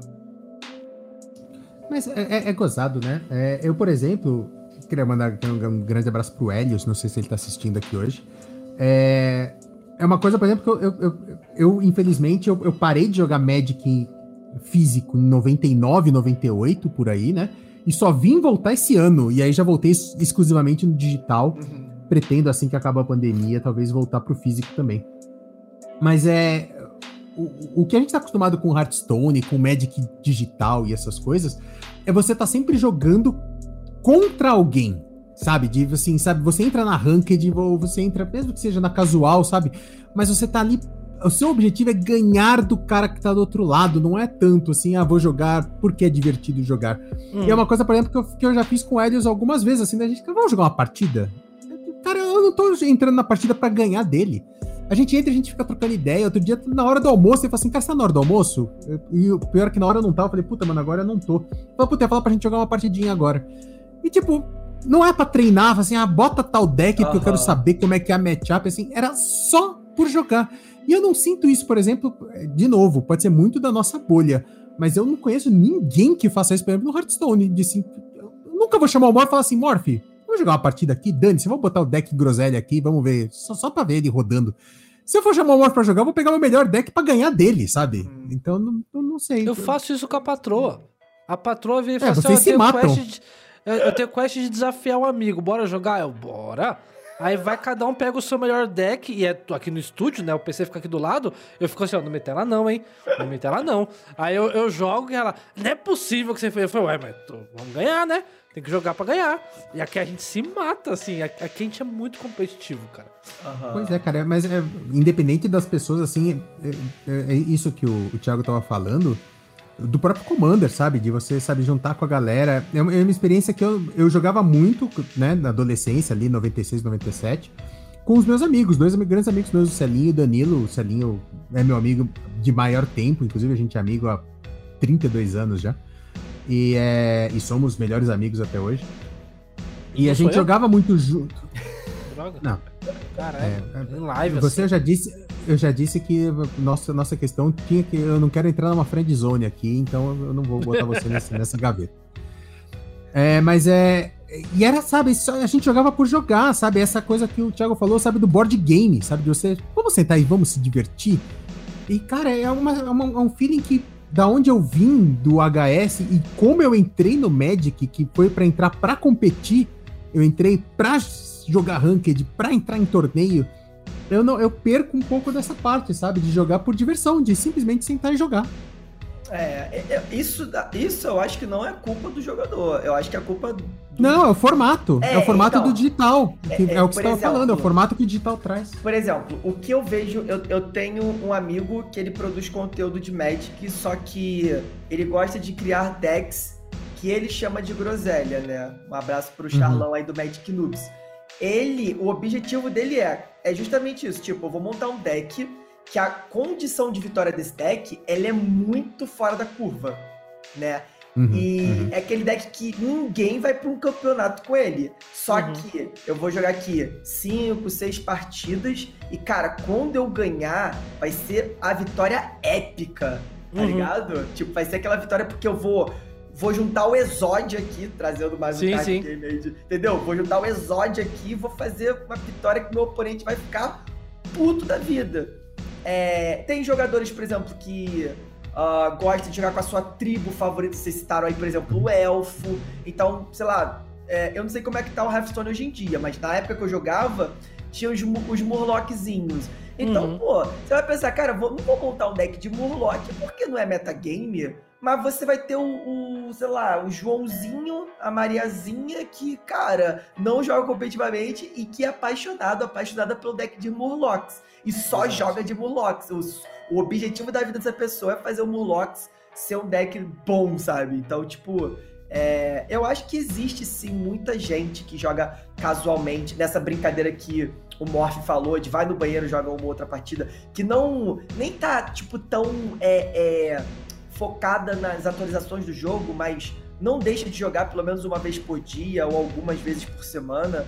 É, e que a gente não acaba não, não não entrando na nossa bolha porque a gente é diferente, a gente tá, tipo, doando muito tempo pro jogo, saca? E quando a gente doa muito tempo pro jogo, quando a gente joga um jogo, tipo, um pouco mais, né, uh, try hard, a gente quer ganhar, cara. Tipo, a gente quer jogar com os melhores decks. Uh, tem muito aquela discussão sobre net deck e, e, deck building, né? Que é uma discussão, pô, né, velha, velha pra caramba. É, e, e, normalmente os jogadores que torcem o nariz para quem faz net decking são esses jogadores que ou são mais casuais ou que simplesmente não querem dar o braço a torcer de que, cara, você não é o, sei lá, o, o japonês lá, campeão do mundo, cara.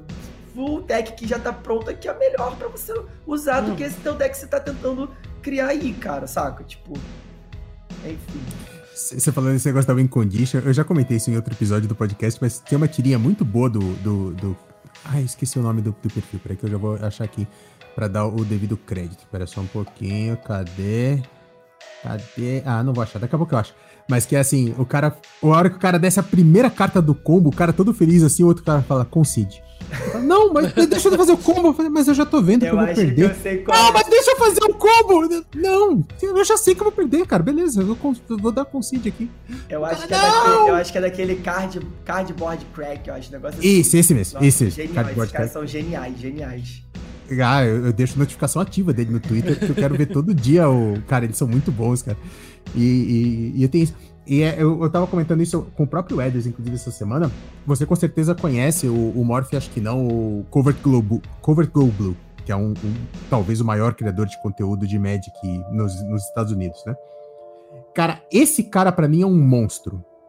Primeiro porque ele faz vídeo todo dia com um deck diferente todo dia. E assim, ele, ele se compromete a não repetir um arquétipo num intervalo de 30 dias. Caralho. Então, se, se, se ele jogou, por exemplo, de Sultai Controle hoje, ele só vai jogar de Sultai Controle de novo daqui a 30 dias e ele vai fazer alguma mudança no deck. Então, cara, é só groselha, uhum. entre muitas aspas, porque ele tem que Sim. todo dia montar um deck. Cara, você tem noção que esse cara, é, o vídeo de ontem dele, ele foi jogar de Izete Controle, que é, é, é vermelho e azul controle, cara, que é uma maluquice. Ele pegou um Planinauta, que é um Planinauta de dupla face, na verdade, e falou, cara, eu vou montar um deck em torno dessa carta. Aí ele foi lá e montou, sabe? Uhum. Ele montou o deck inteirinho em volta do Rowan, que é um, um, um Planinauta agora da, da última expansão, né?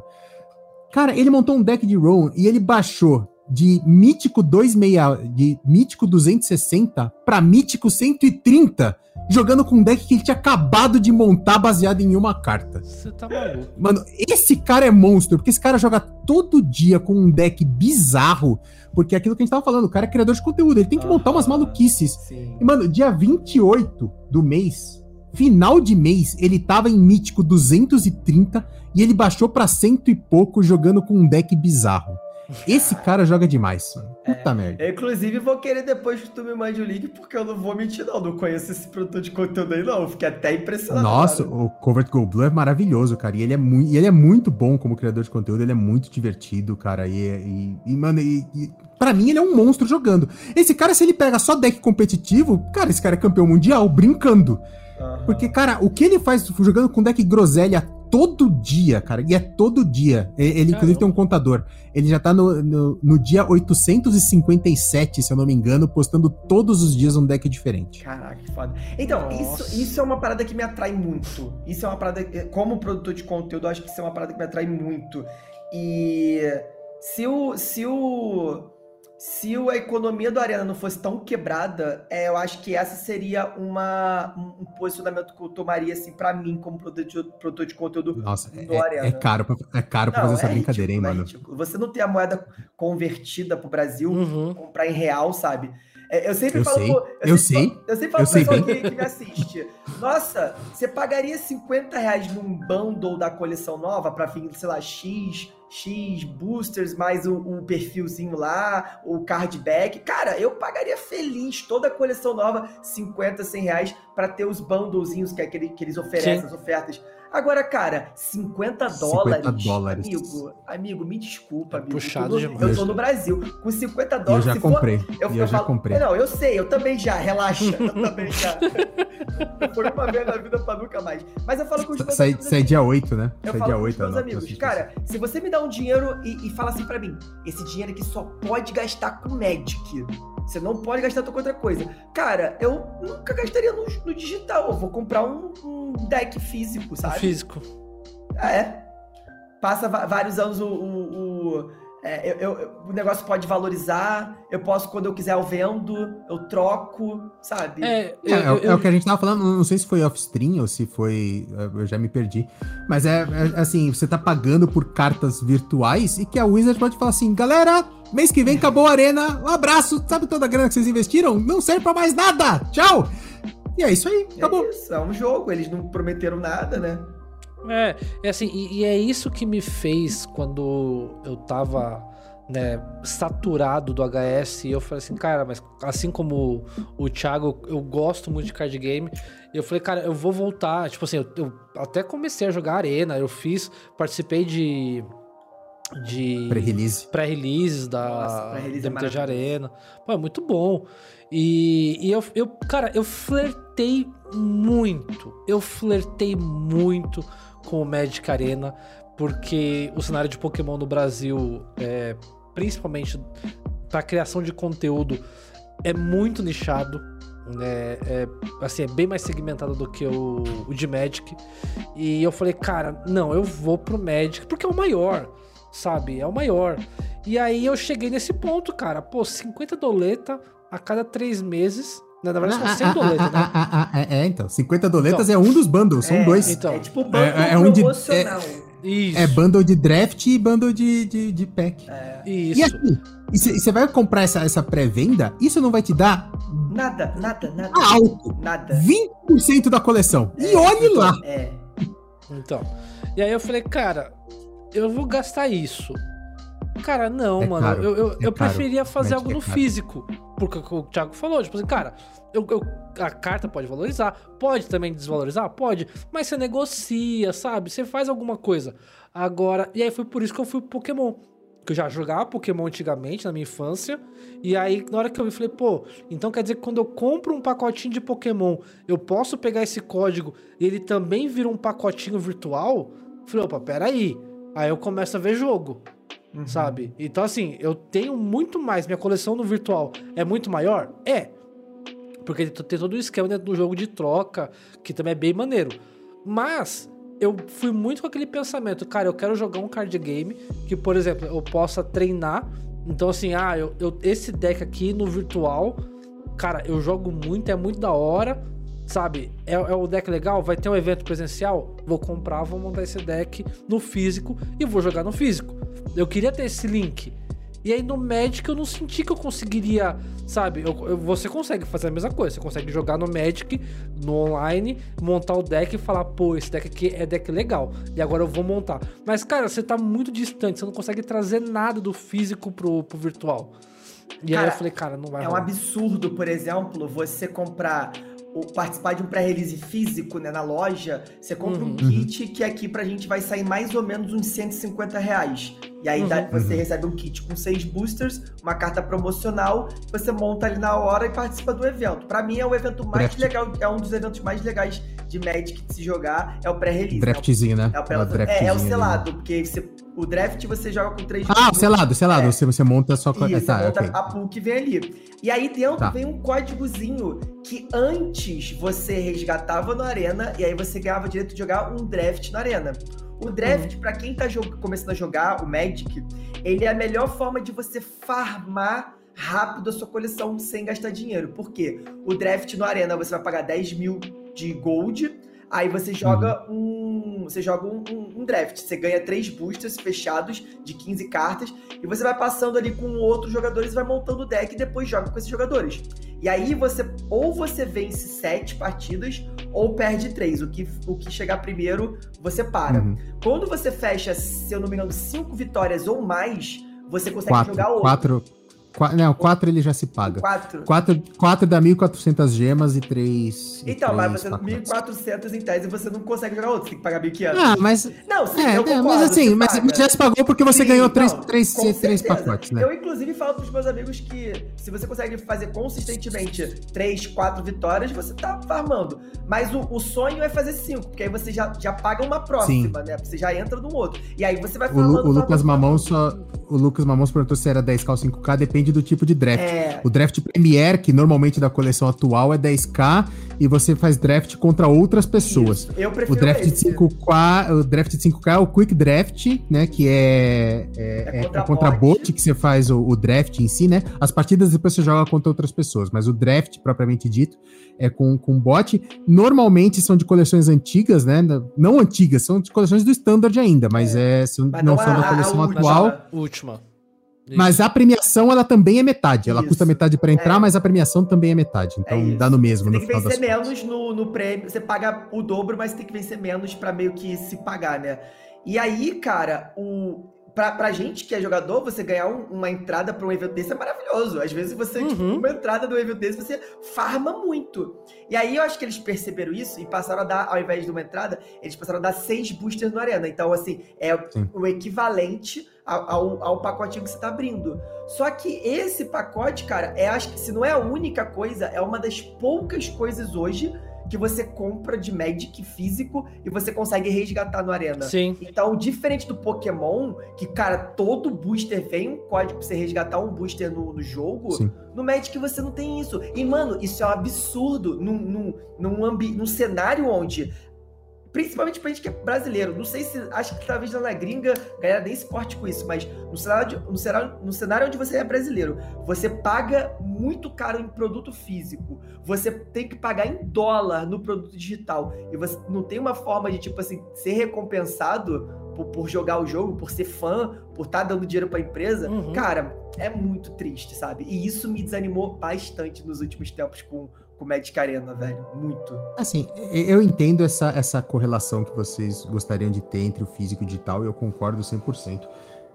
Mas um outro ponto que eu gosto de colocar, e eu já falei sobre isso no HS especificamente, no HS eu acho justíssimo no Magic é caro porque não tem localização de preço. Se a gente for uhum. falar em 50 dinheiros por pré-expansão, não 50 dólares. Ah, sim. Eu acho justo. Também. Eu acho uhum. justo. Sim. É, mas o, o, o, que eu ia dizer, eu vou, vamos usar o exemplo do Hearthstone, que é o que tem preço localizado e tudo mais.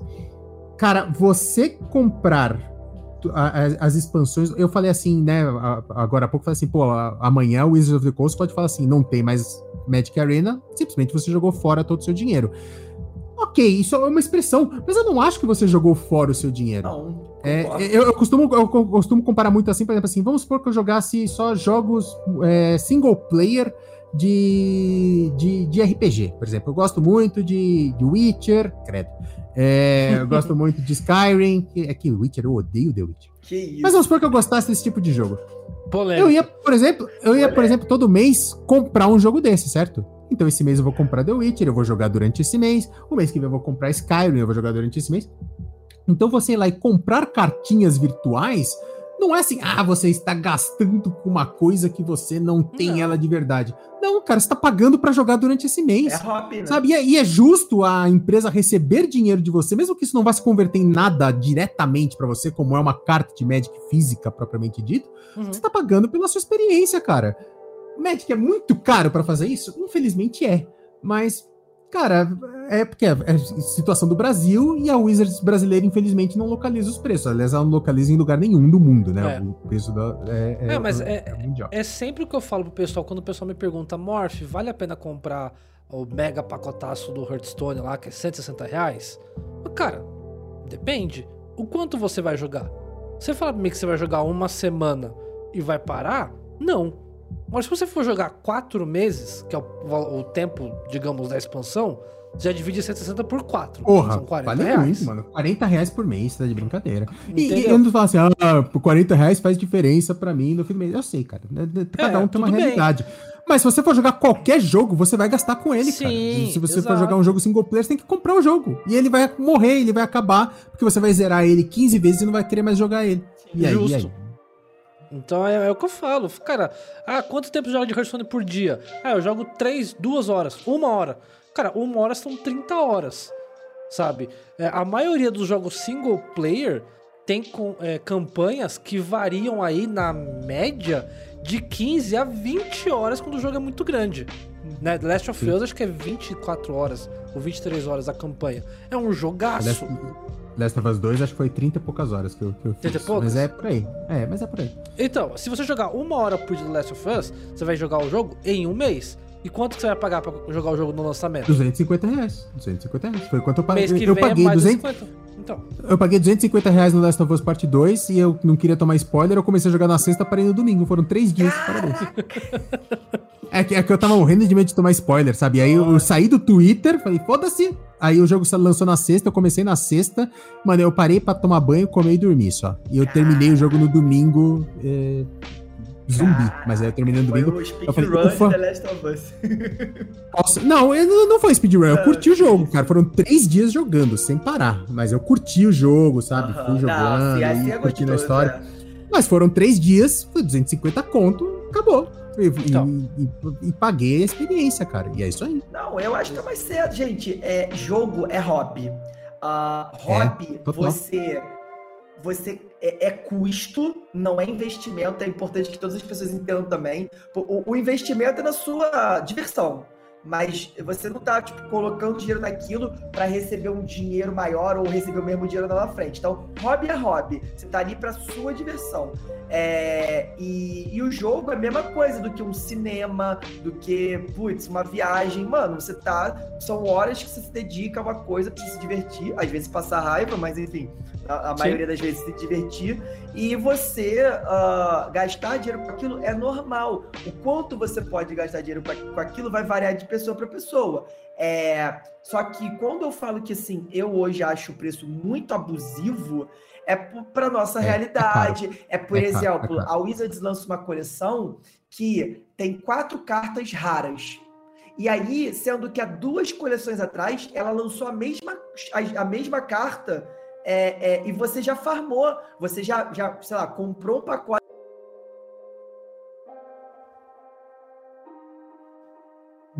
Pode usar ela na, na, na no, no, no, deck. Pelo atual. menos isso, né? Oi? Pelo menos isso, né? Se, se, pelo menos é, isso, se é reprint, você pode usar a versão antiga, pelo menos. Se você for comprar coleção nova, nada te impede de abrir essa carta, que você já uhum. tem quatro, e você não precisa dela mais.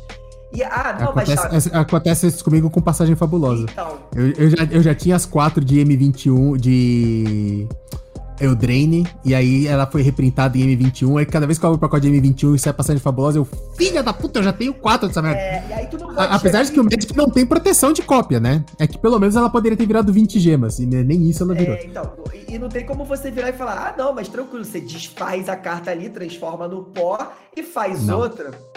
Não. Tu não tem como não, trocar não. a carta, tu tem como desfazer a carta. Uhum. Então você entende que para um jogo que lança. É, o problema é outro, assim. Ele lança é uma coleção de 300 e poucas cartas a cada, a cada quatro meses. E entre esses meses, eles ainda lançam outras expansões que vêm, às vezes, sei lá, 10, 15, 20 ou mais cartas, saca? Então não tem como você. E, mano, desculpa, sabe? Desculpa, eu não tenho como me dedicar, dedicar minha vida, sabe, a, a jogar esse jogo uh, e ficar só farmando, sabe? Eu gosto de jogar Magic outros é jogos. É jogo outros jogos. Saca? Magic é caro mesmo. É isso, mano. É, e, e fora isso, é, é, até o que eu vou aproveitar agora para puxar o, o ganchinho pro lore, que é a questão que eu falo que a gente, como criador de conteúdo, é diferente de quem é jogador. Né? Porque, por exemplo, no Hearthstone eu tenho a coleção completa. Uhum. Mas eu faço questão de ter a coleção completa, porque se o cara chegar na minha live e falar assim, pô, Morph, deck tal, vale a pena fazer? Eu falo, não sei, vamos ver? Eu vou, monto deck pro cara, jogo ali uma sessão e falo pro cara, pô, mano, vale a pena. Que eu acho que é esse o papel de um bom criador de conteúdo, sabe? para trazer alguma coisa que agregue pro pessoal que tá ali assistindo ele.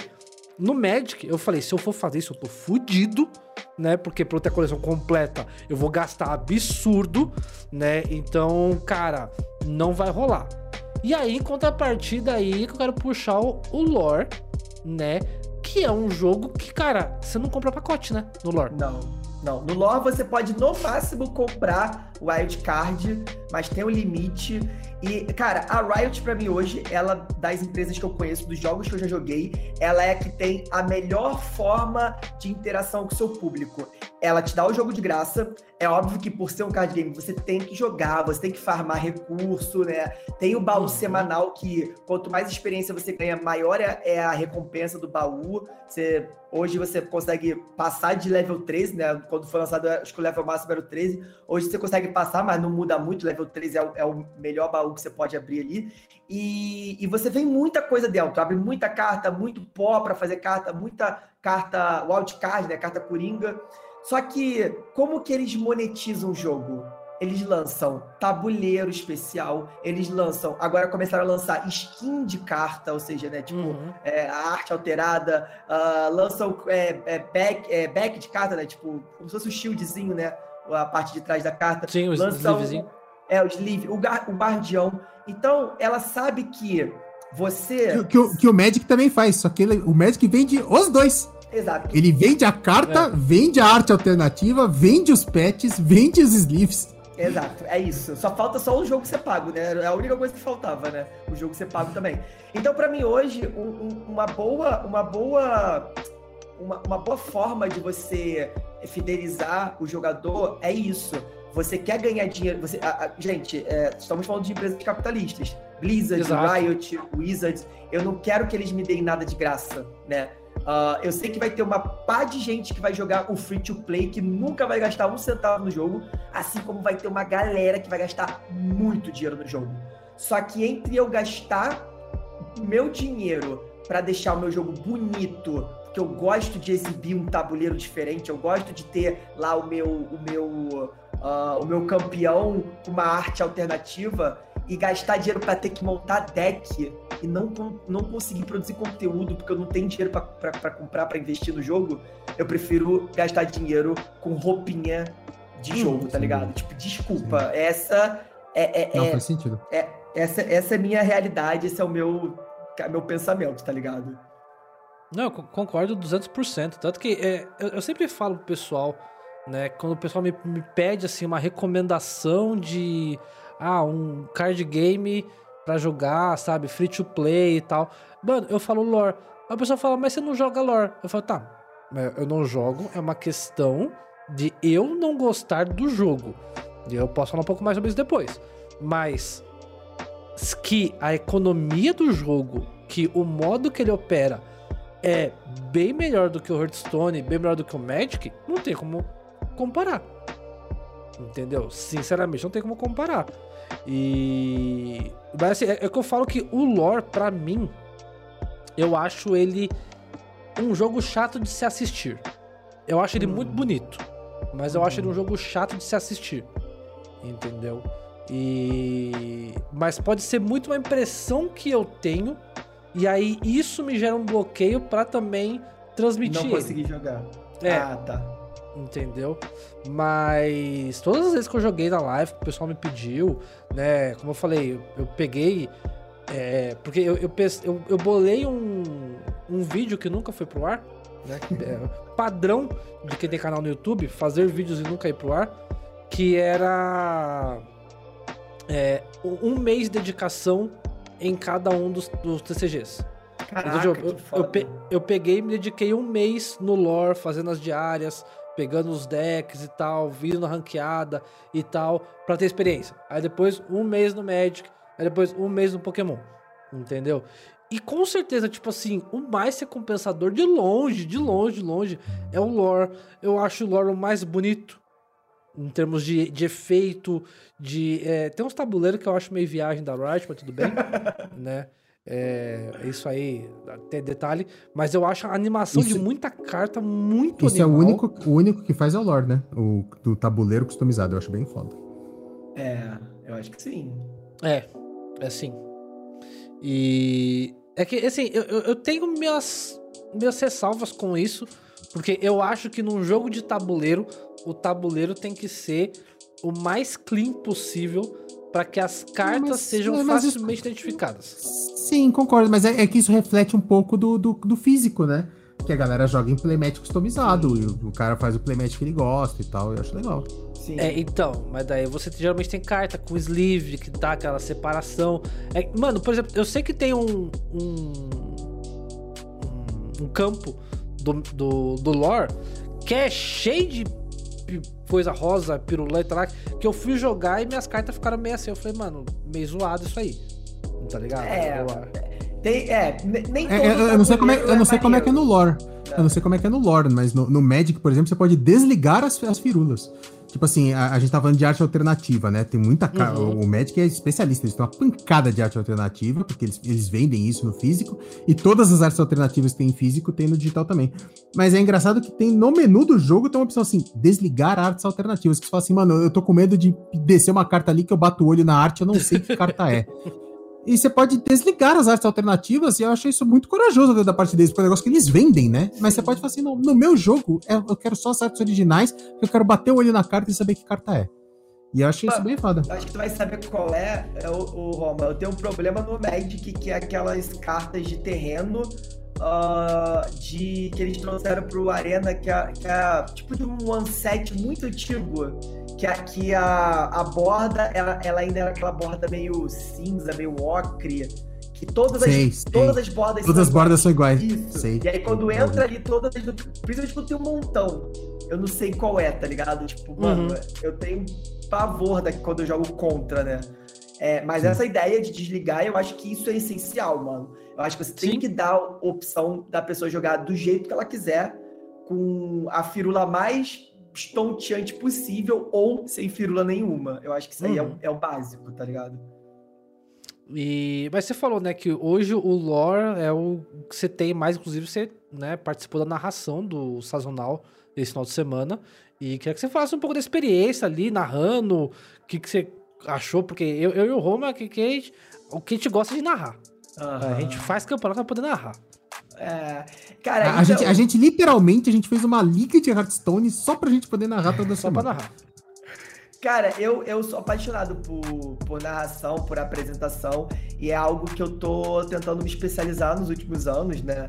É, e é algo, que eu, é algo que eu quero trabalhar, assim, daqui para frente cada vez mais, né? Principalmente com a apresentação. Eu, eu, eu acho que eu ainda preciso melhorar muito com relação a, a, ser narrador. Tudo que eu sei hoje é muito de aprendizado empírico, sabe? De experiência de ter feito errado e assistir outras pessoas fazendo. Mas é, como apresentador, eu acho que eu, eu, eu me saio muito melhor hoje em dia, né? Então, eu, eu não digo que eu sou narrador, eu digo que eu sou caster, né? Que eu sou uhum. que né, apresento ali o evento. E essa oportunidade foi muito engraçada, porque foi ano passado a Riot me chamou para narrar o primeiro sazonal. Eu tinha feito, quando eu trabalhava numa loja aqui em São Paulo de Magic, eu tinha feito um, um evento tipo invitational, né? Hum. Com, só com streamers de Runeterra. E foi o primeiro evento, se eu não.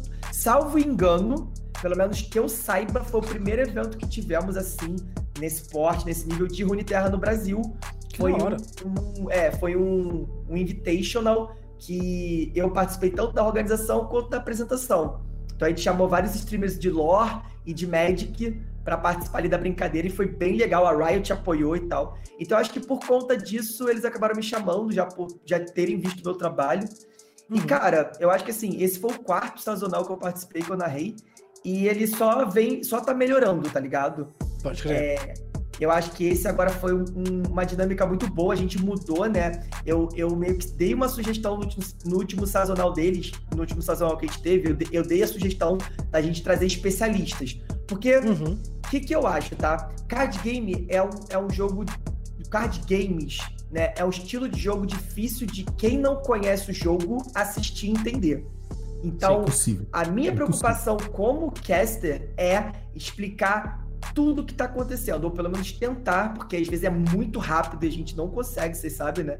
Às vezes é dinâmico Sim. demais, mas tentar explicar tudo que tá acontecendo. Então, agora o, o, jogador vai atacar com uma unidade, com dois de ataque e seis de defesa. Obviamente não falo tão explicadinho assim, né? Mas, uhum, sim. mas tento explicar o máximo que tem habilidade tal, e a habilidade tal faz isso e esse aquilo. E aí eu levanto a bola para comentarista é, poder fazer um comentário um pouco mais aprofundado de, de estratégia. Só que eu tava sentindo falta de um especialista, de uma pessoa que pudesse falar: olha, esse deck aqui, a estratégia dele é essa, a carta principal dele é essa, essa, essa, ele quer uhum. ganhar assim, assim, assado, e ele não quer, não, ele é bom contra essa, essa e essa matchup, e ele é ruim contra essa, essa, essa, essa matchup. Então eu acho que é sempre importante você também ter uma pessoa que conheça a fundo os decks e o metagame para também trazer uma informação mais aprofundada para quem já conhece o jogo. Então uhum. você cobre todas as camadas ali, desde quem está começando para tentar entender o que está vendo, até quem já, já conhece e quer entender, tipo, por que, que o jogador fez a jogada X e não a jogada Y. Uhum. É, e aí, cara, eles trouxeram essa ideia para esse sazonal e a gente separou a equipe em, em em duas, né? Em dois, dois grupos. Dois trios, né? É, dois trios. Eu e aí tinha o, o, narrador, o comentarista e o especialista. E, cara, eu achei que foi sensacional. É, são pessoas que eu já admiro, né? Algumas eu conheço há pouco tempo, outras eu conheço há mais tempo. Mas todas são pessoas que eu admiro e que é, eu tenho um certo nível de amizade, né?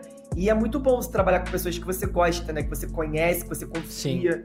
E, e a Riot, sinceramente, ela cara, ela desde o primeiro, uh, eles meio que confiaram muito na equipe, saca? Desde o uhum. primeiro evento.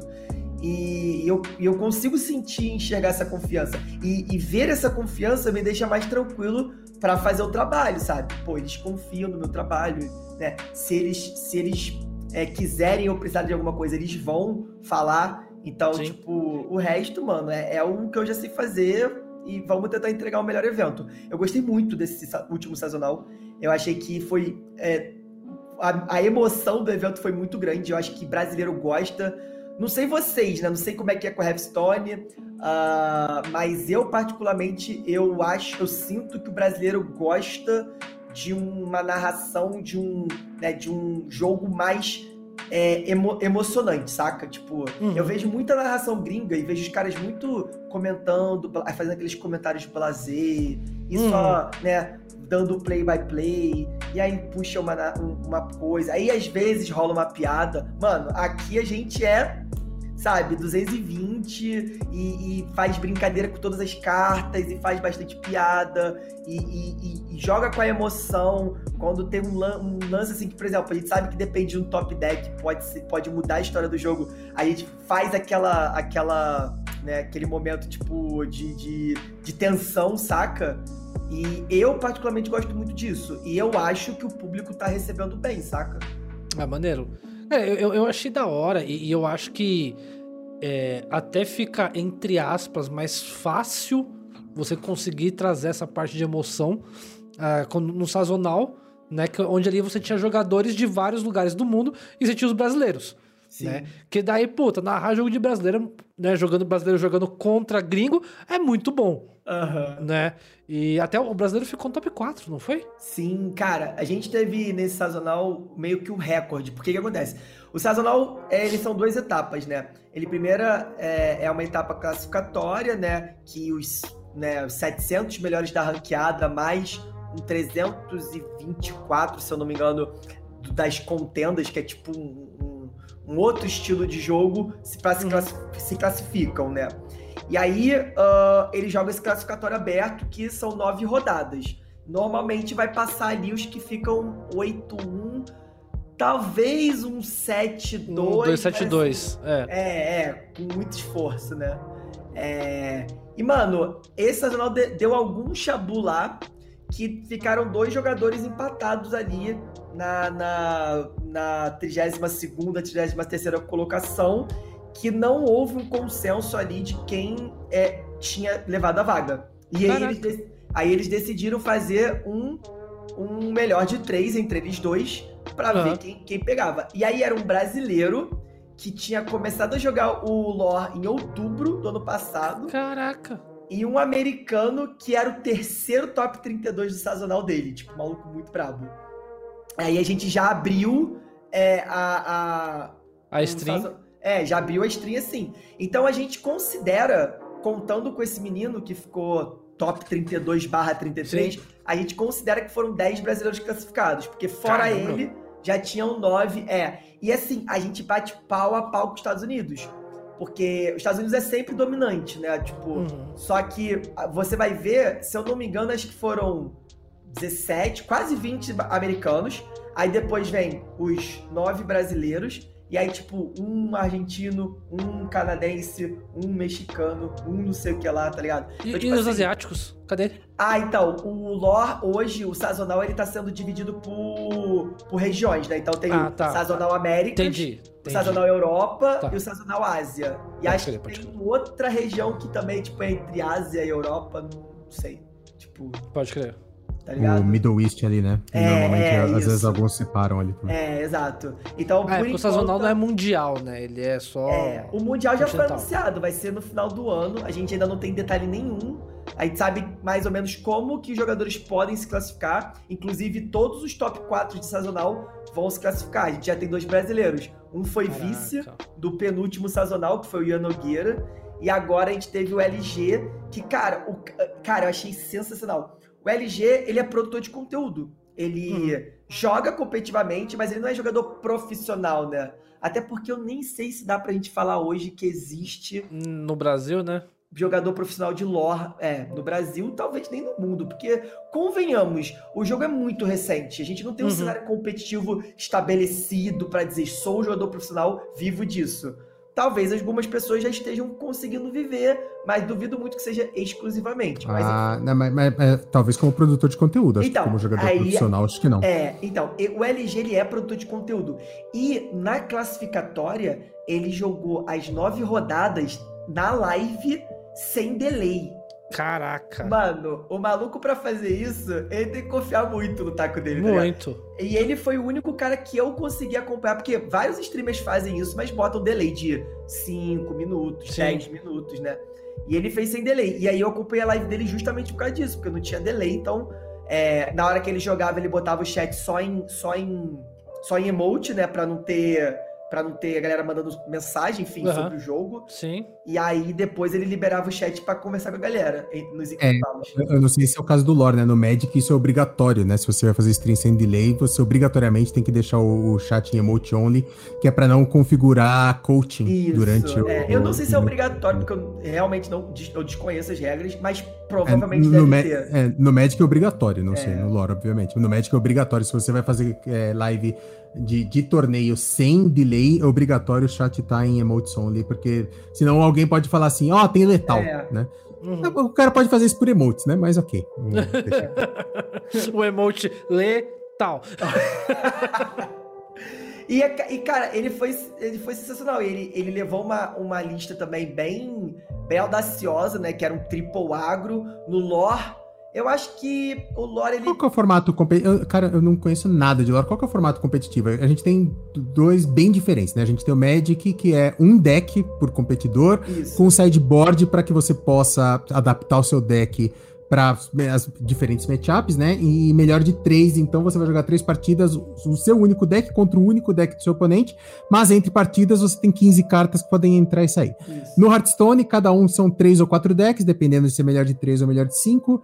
É, e você tem normalmente um banimento, e aí você tem que ali. É, depende do formato também, né? Se é o, o formato, se é o, o, Conquista, ou se é o. Como é que chamou? Last Hero Standing, né? Isso. Que aí você ou, obrigatoriamente tem que trocar quando ganha ou quando perde. Como é que é no lore o formato de competição? Não faço a menor ideia. Então, no lore ele se aproxima muito do Hearthstone. Ele é formato de, de é, triplo, triplo, né? Você vem, vem com uma lineup de três decks. É, você pode. É, no, no, lore ele é definido por região. Uh, existem é, hoje nove regiões. A, a Riot diz que vão ser dez regiões no total. Você pode repetir região, mas você não pode repetir campeão. As regiões do lore, elas são muito parecidas com as cores do Magic. Então, por exemplo, você tem uhum. regiões que tem cartas mais agressivas, tem, tem regiões que tem cartas mais controles, tem região que tem tudo, né? É, uhum. Mas a Riot diz que vai, vai tentar dar uma equilibrada nisso. Mas você você escolhe ali, né, dentro da, da, da do, do, trio de decks que você vai trazer, a, os três decks que você quer jogar e mesma coisa, na hora tem o, o ban. Você vai banir um do oponente, o oponente vai banir o seu, joga melhor de 3. Não, não tivemos nenhum torneio melhor de 5 até agora oficial. Então não sei como que isso ficaria numa melhor de 5, mas por enquanto só tivemos torneios melhores, melhor de 3.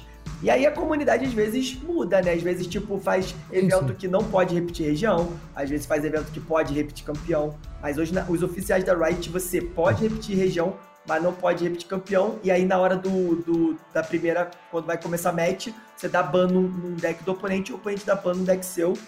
E aí vai pra dentro. Tem que tem, ganhou com o deck, não joga mais com ele. Aí vai pro outro. É o formato conquista no, é, no Hearthstone. Tem, tem que ganhar com os dois decks. E aí esse menino, o LG, ele veio com um triple agro. Que eu acho, pelo que, pelo que eu vi, né? Ele foi um dos poucos que veio com esse triple agro. E, mano, ele passou o carro numa galera muito braba, sabe? Caramba. E aí ele foi pro top 4. E aí, cara, no top 4 ele é, começou perdendo, depois empatou. E aí foi pro um último jogo, tipo, cara, é extremamente assim. É, disputado, sabe? Muito, muito emocionante. Mas aí ele acabou perdendo o terceiro jogo. Mas já, pelo top 4 ele já garante vaga pro Mundial. Então, em tese, a gente já tem dois já jogadores garantidos no Mundial, entendeu? Dois brasileiros. É, foi ruim ele ter perdido para um argentino, né? É, o problema cara, não o é argentino perder. eliminou três ou quatro brasileiros e era é. o único argentino no torneio, cara. Uai, é muita. É dar muita munição pros argentinos enchendo nosso saco, viu? É. Meu cara. Deus. Pior que assim, sinceramente, eu falo muito isso pra galera. Eu. Uh, a galera. Eu, eu não gosto de trazer o pensamento do futebol pro card game. Eu acho que a região Latam, por ser uma região diminuída e eu, uhum. eu acho que sim, somos diminuídos. Eu acho que a gente não pode ser rival. Eu acho que nós temos que nos unir para elevar, crescer a nossa região e a gente bater com outros caras lá fora. Sim, sim, eu sim, vejo, por exemplo, muito isso no Magic.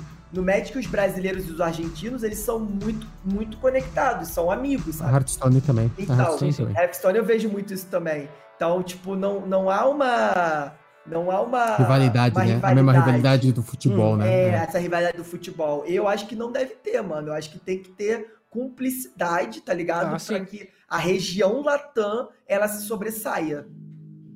Concordo, concordo.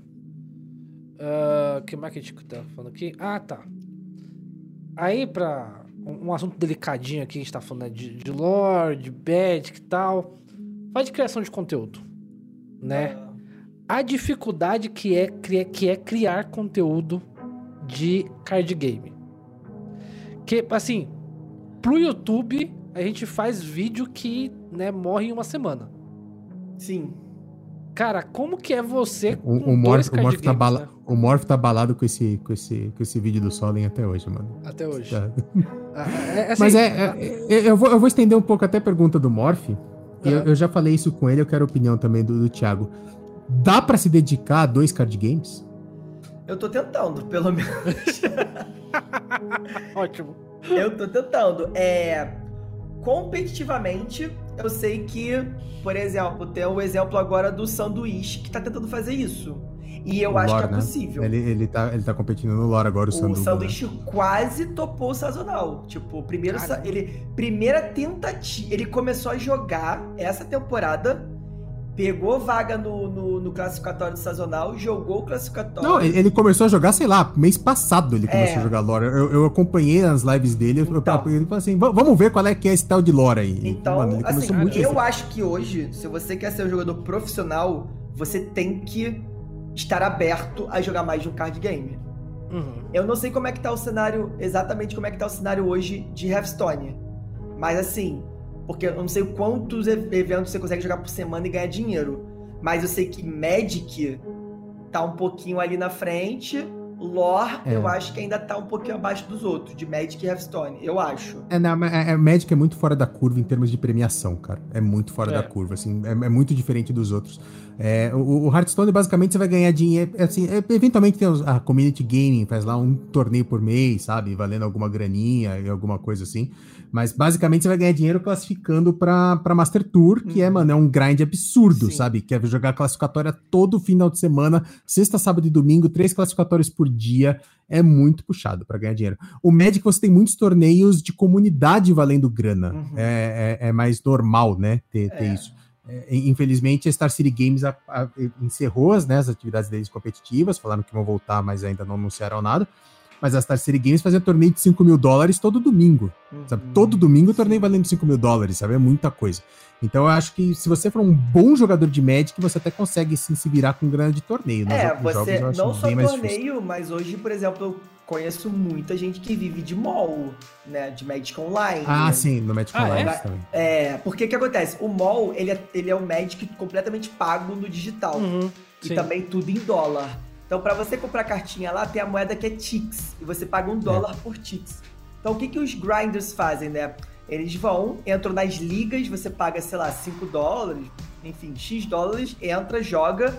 E aí, se você fizer 4-1, 5-0, você ganha, tipo, uma cacetada de Tix. Hum. E aí, o que, que eles fazem? Ah, é, chegam nas comunidades. Ah, você quer comprar Tix? Ao invés de você comprar do jogo pagar um dólar, e aí você vai pagar X5, você vem, compra meu e paga, sei lá, X4, X3,5, sabe?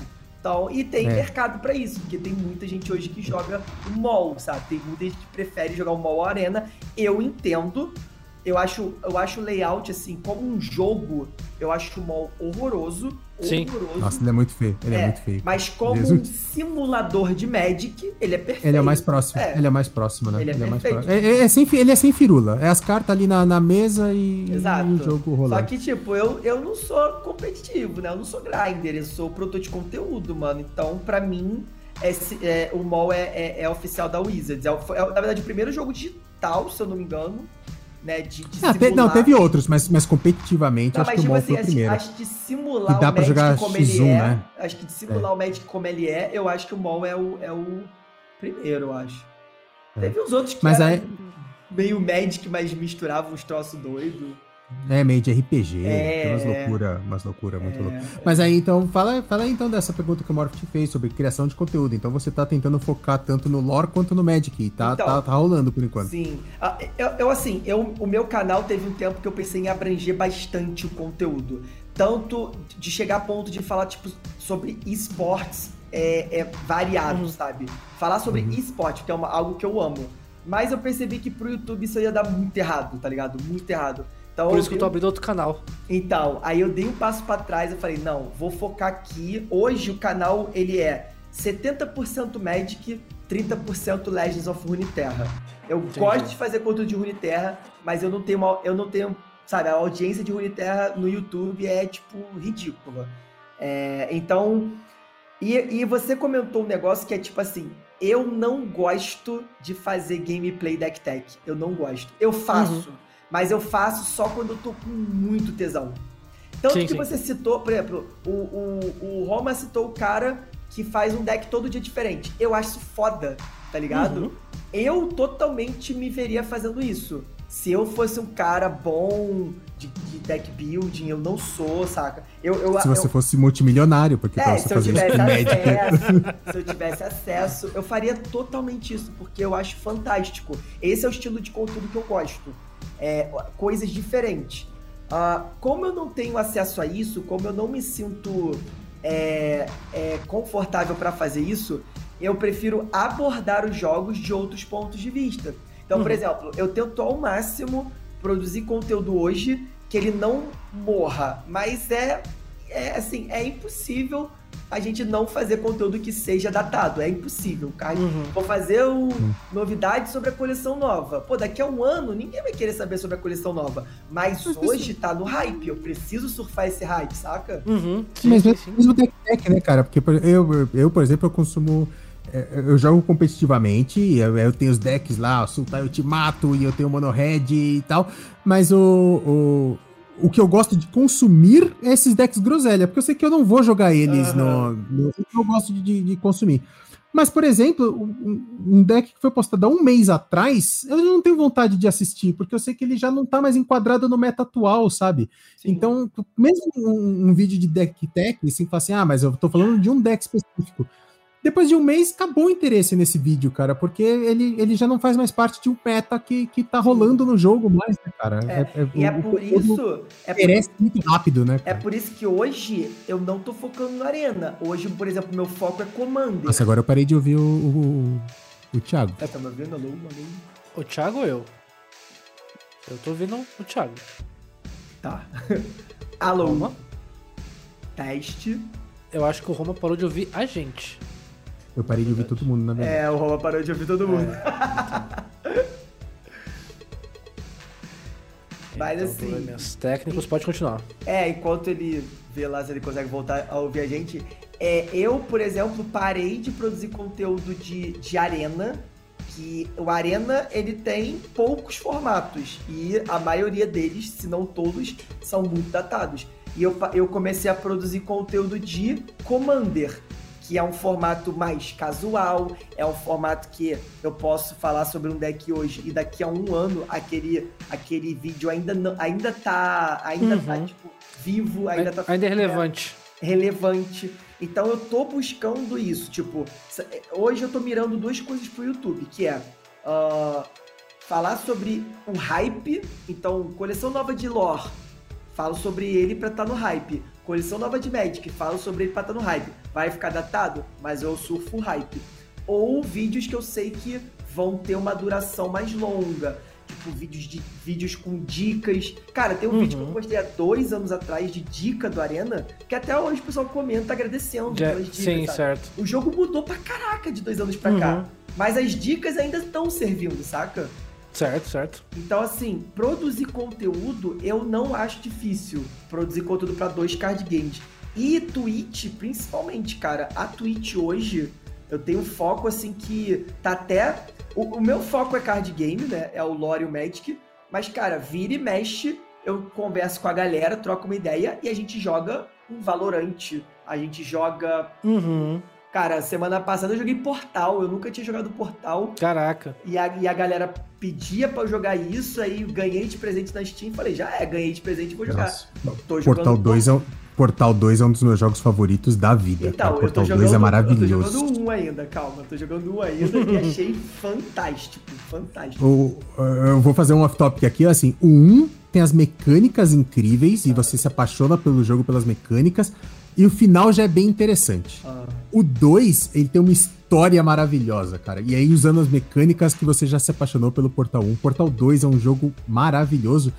E assim, não ouçam porque ele tem spoilers, mas tanto um quanto dois, a, a, a, a cena de créditos é uma música é, cantada pela GLaDOS, tanto no 1 quanto no 2. E a música é muito maravilhosa no contexto que o jogo acontece, assim, ela, ela, ela é, não ouçam se você não jogou, porque ela tem spoilers do final dos dois jogos. Cara, eu Mas nunca a, joguei. A, a, cara, nossa, é maravilhoso, cara, é maravilhoso o portal. E, e, e, esse finalzinho com a música, a música é muito foda, e é assim, você fala assim, caralho, que a cereja no bolo, literalmente, porque tem a, a, o meme do bolo no portal. Mas é a cereja no bolo que fecha os dois jogos e a musiquinha, cara. Nossa, Morph, mas faça isso, cara. Bota no seu canal. O Portal é, é muito maravilhoso. Eu, eu colocaria num top 5 da minha vida, eu colocaria oh, Portal 2. Oh, Portal 2 é maravilhoso. Eu tô com o 1 e o 2, tô, tô, na metade do 1 ainda, porque eu quero jogar só em live com a galera, tá ligado? É, ah, o 1 um é só mecânica. E, e tem uma, um, um, um, twistzinho de história ali no finalzinho, principalmente com essa história do bolo, né? Uhum. É, é, é o The Cake Alive. É, um, é, é, famoso, mas você já chegou no Cakes Alive no jogo? Cheguei na parede que tava escrito isso. É, é, não, é só isso. É só isso. mas é. E aí, tem, o finalzinho tem um tiquinho de história, mas o 2 tem uma puta história legal, cara. E, e, usando todas essas mecânicas do, do que você já se apaixonou no Portal 1. Portal 2 é um jogo inacreditável. Bom saber, bom saber. Hypado. E, é, hypado pra caramba. E. Ah, então um tópico que o Roma levantou, né? Se os card games estão morrendo. Por que, que você acha isso, Roma? Conta pra então, gente. cara, a, a, gente tem alguns exemplos, né? Que a gente tem visto aí na comunidade. É, é engraçado assim, eu vou dar três exemplos. O primeiro é do próprio Covert Go Blue, é, que é o cara que eu tava falando um pouco mais cedo. Ele é o maior streamer de, de Magic nos Estados Unidos, de longe, de longe. É... E, streamer não, né? Ele, é, ele, ele, até faz stream quando ele tá gravando os vídeos dele, mas o foco dele é produção de conteúdo pro YouTube. Uhum. E é engraçado que eu vi ele chorando outro dia, uma coisa que eu nem. Aqui no Brasil eu não vejo, por exemplo, né? Ele fala assim: ah, estamos aqui então, nosso vídeo 857, todos os dias seguidos, enquanto todos os meus amigos estão aí aprendendo a jogar Hearthstone e parando com seus conteúdos, eu estou aqui firme e forte. Eu falei, caralho, cara, é, é que eu não acompanho. Eu, eu tenho, assim, uns 5, 6 produtores de conteúdo americanos, é, e, e, eu já falei isso N vezes aqui no podcast. Eu tenho isso, que eu tenho muita identificação com os produtores gringos, tanto de Hearthstone quanto de, de Magic. E eu falei, nossa, mas que esquisito, mano. Então quer dizer que os gringos estão meio que largando o Magic para Hearthstone. O Hearthstone é um jogo que a gente considera meio morto aqui no Brasil, né? Então teve isso, e teve dois caras, é, um, um que é, tem importância não tanto pelos números, apesar que tinha números bem interessantes, mas é por, por, pela proximidade nossa, que é o CECG, que largou o Hearthstone essa semana, falou assim: uhum. não produzo mais Hearthstone, não quero mais. É... E o, o, muito recentemente, o Luca, o Luca Paros, né? O Lucapa, que é eu acho que é o maior produtor de conteúdo de Magic no Brasil, em, em, termos de live, não em termos de produção de conteúdo, que acho que aí talvez seja você. Mas eu, não, em termos de live, eu acho que era o Lucapa, né? Eu, eu, eu, acho que nem eu nem ele. Eu acho que o maior hoje, tanto em termos de, de produção de conteúdo exclusiva de Magic, é o André do Motivo. Eu ah, acho, é verdade. Não, é verdade, é verdade. o André ele tem é tanto o maior YouTube quanto o maior live do Brasil. Eu acho, tá? Nossa, aliás, outro dia ele, ele esfregou na nossa cara, assim, que ele tem 750 subs por nossa, mês. Caralho. É, é. Toda vez que ele posta alguma coisa disso no, no Twitter, tá minha vontade de ir lá no sul e dar uma paulada e, na e, Inclusive, inclusive, vou deixar o link aqui, tá? Pro episódio que a gente, a gente fez um programa André, com ele. É. Com Sério, que foda, que Sim. foda. O André é muito de boa. Não, mas tem até razão. Eu esqueci, eu esqueci. Aliás, não sei como que eu esqueci o André, já que ele já gravou aqui com a gente, inclusive. Mas, não, mas o, o, sim, o, é, o capa é... era, é muito grande. E ele anunciou assim: estou largando para voltar a ser advogado. Não, não já te, tentei, não, não deu certo, e é isso aí. O, e o, o Morphe tem uns sites aí que ele consulta uns números mágicos aí da Twitch. Tá, tá, tá, meio com cheiro de que, cara, os card games estão respirando por aparelhos ali, Thiago? Olha, vamos lá. Eu acho que uh, é, um, é uma ótima discussão, tá? Primeiro, os card games estão morrendo? Eu acho que não. Eu acho que não. É, só que a gente tem que entender que hoje viver de produção de conteúdo ou de ambiente competitivo de card game é muita relação. É uhum. muito difícil, porque Todo dia tem gente nova querendo produzir e todo dia tem gente nova reclamando e triste e querendo abandonar esse nicho. Porque, cara, querendo ou não, a gente é um nicho. É nicho, a gente não é massa. A gente não é massa, exato, sabe? A gente não é FPS, a gente não é MOBA, cara, a gente não é Battle Royale. É, uhum. A gente não é, a gente não é um estilo de jogo voltado para criança e adolescente. Tá, uhum. Thiago, meu primo de 9 anos joga. Porra, mas no, é exceção. Você vai lá ver o, o, o, booster, tá lá, 13 mais. Isso seja em é. Pokémon, Magic. Eu duvido muito que os card games digitais de Hearthstone Lore também sejam muito diferentes disso. E se você for ver a idade média dessa galera, cara, é uma galera mais adulta, jovem adulto para adulto, sabe? Existem os prós e os contras disso. Eu vou dar, tipo, um exemplo bobo. Cara, eu, uma vez num evento de Magic, uh, vi um grupo de três adolescentes é, tava eu, o André e mais um amigo nosso, produtor de conteúdo, não lembro quem.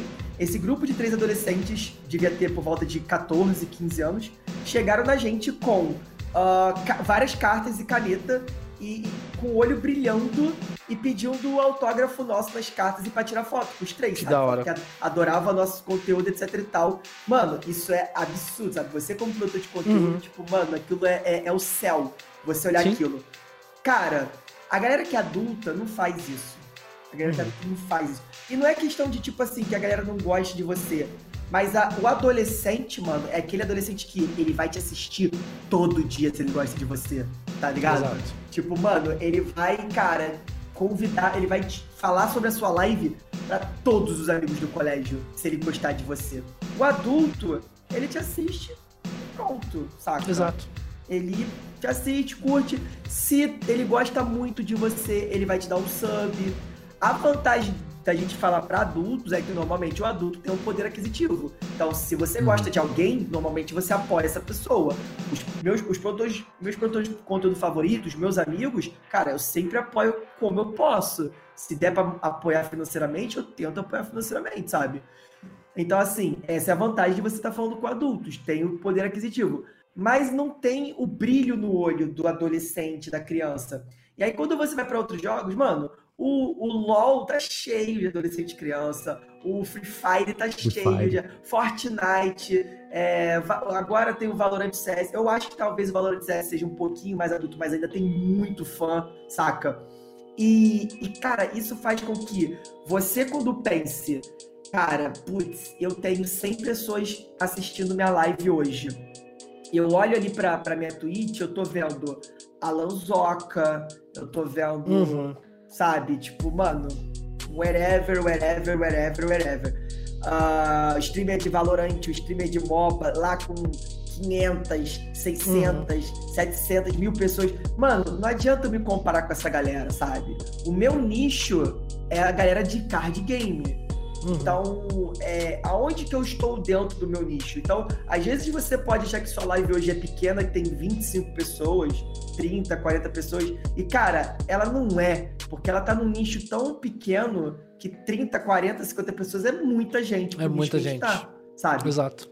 Só que é difícil você sobreviver com essa quantidade de gente, sabe? E é por uhum. isso que as uhum. pessoas desanimam. E aí você para pra pensar, cara, um cara formado em advocacia, que tem experiência, que pode trabalhar ganhando a vida como advogado, vai querer, sei lá, vou, vou, vou chutar aqui, tá? Ele tem patrocínio, ele joga torneio competitivo, ele tem subs, junta tudo isso, no final do mês o cara tá ganhando, sei lá, 3K. Que pra uhum. mim hoje seria um sonho. Se eu ganhasse hoje 3K com a minha porra, eu tava aqui, irmão. Né? Voando, tá ligado? Mas quando você para e pensa que esse cara podia estar tá ganhando 10k, tá ligado? Uhum. Pro cara não é bom. Pro cara não, o cara não tá feliz, mano. E o cara não tá errado, tá ligado? É a vida do é, cara, e, mano. E, e cai muito naquilo que a gente já falou, né? Quando você transforma uma coisa que é seu hobby, que é seu prazer, em profissão. Então aí você pega lá o Luca, que tipo, o cara tem que jogar, o cara tem que respirar sim, sim. Magic, sabe, sei lá, 12, 14 horas por dia. E aí o negócio que era divertimento dele vira profissão. para ele chegar e ganhar 3k. Aí ele fala: peraí, mas se eu trabalhar 8, 9 horas por dia, eu ganho meus 7, 8 mil, e aí me sobra 3, 4 horas pra eu me divertir no Magic. Eu acho que a conta é mais interessante. Sim. E aí você Não, eu, eu, acho que a produção de conteúdo ela é muito. É, é, eu já falei isso aqui no podcast. Eu tentei fazer live durante um tempo e não é para mim, cara. Definitivamente não é para mim. É, o Luca Paros teve esse problema, não sei se você acompanhou nessa época. Teve um dia que ele tava salgadíssimo, que ele tava é. puto com o jogo. E ele falou, deu uma tiltada assim, mano. E aí o chat caiu matando em cima dele, porque ele deu uma tiltada, sabe? Mano, tem dia que você não tá bem, cara. Que você não tá, sabe, no, no feeling. E, cara, se você, assim, depende da sua live para pagar o seu aluguel você tem que estar tá bem todo dia. Você tem que estar tá feliz todo dia. Uh, vamos lá, galera! Aí, tropinha! Mano, é. nossa, isso deve ser muito zoado, mano. Sim, zoado. Eu não largo, meu, eu tenho meu emprego, sou tra trabalho. Tentei produzir conteúdo um tempo por hobby, para ser um hobby a produção de conteúdo, e como hobby eu já não aguentei o tranco, mano. Imagina, sabe, depender disso para pagar minhas contas, cara. Uhum. Para mim não, não serviu. Para mim não serviu. Cara, é muito tenso isso. Isso, isso é, é ainda tem a parte dele ser um jogador profissional. Profissional. Profissional, é, né? Ele, ele, é, já jogou. Então, tipo assim, tudo, o né? jogador profissional, ele vai jogar, tipo, sei lá, 10 eventos pra conseguir, às vezes, ir bem em um, tá ligado? Uhum, sim. Mano, Cara, o PV, o PV falou que o- você com certeza acompanhou o novo modelo competitivo do Magic, né? Que Aham. eles mudaram muito, diminuíram as premiações.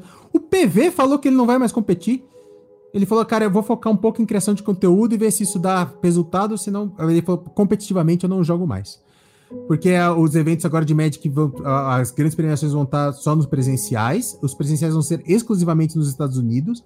E o PV falou, cara, eu não vou me, sabe, gastar com viagem, com hotel, com tudo mais, pra chegar lá e ter a chance de é, ganhar um prêmio ou não, sabe? E podendo sair no prejuízo essa viagem. Ele falou, Sim. cara, pra mim chega, eu não vou competir mais. isso, mano. Ele pode mudar de ideia, mas ele falou no vídeo dele que ele não ia competir mais. Aham.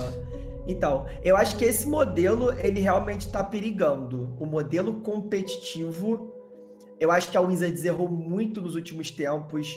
Ah, eu acho que a, que a Blizzard, ela, ela, apesar de ter algo hoje em dia que é sólido, eu acho que talvez ela pudesse fazer mais. Ah, com certeza. Ela- é, diminuiu muito a premiação também. Então, muito. sim, e eu acho que a Riot tem o potencial, mas eu sinceramente não sei qual vai ser, tá ligado? Eles têm a faca e o queijo na mão, não sei se eles vão cortar e fazer o sanduíche deles bonitinho, gostosinho. Te- te- Acredito, eu acredito porque é a Riot, uma das maiores Uhum. empresas do mundo. Sim. Eles, eles sabem o que eles estão fazendo, porque eles têm um dos melhores produtos, sabe, mais bem sucedidos do mundo, que é o LoL. Então, assim, Sim.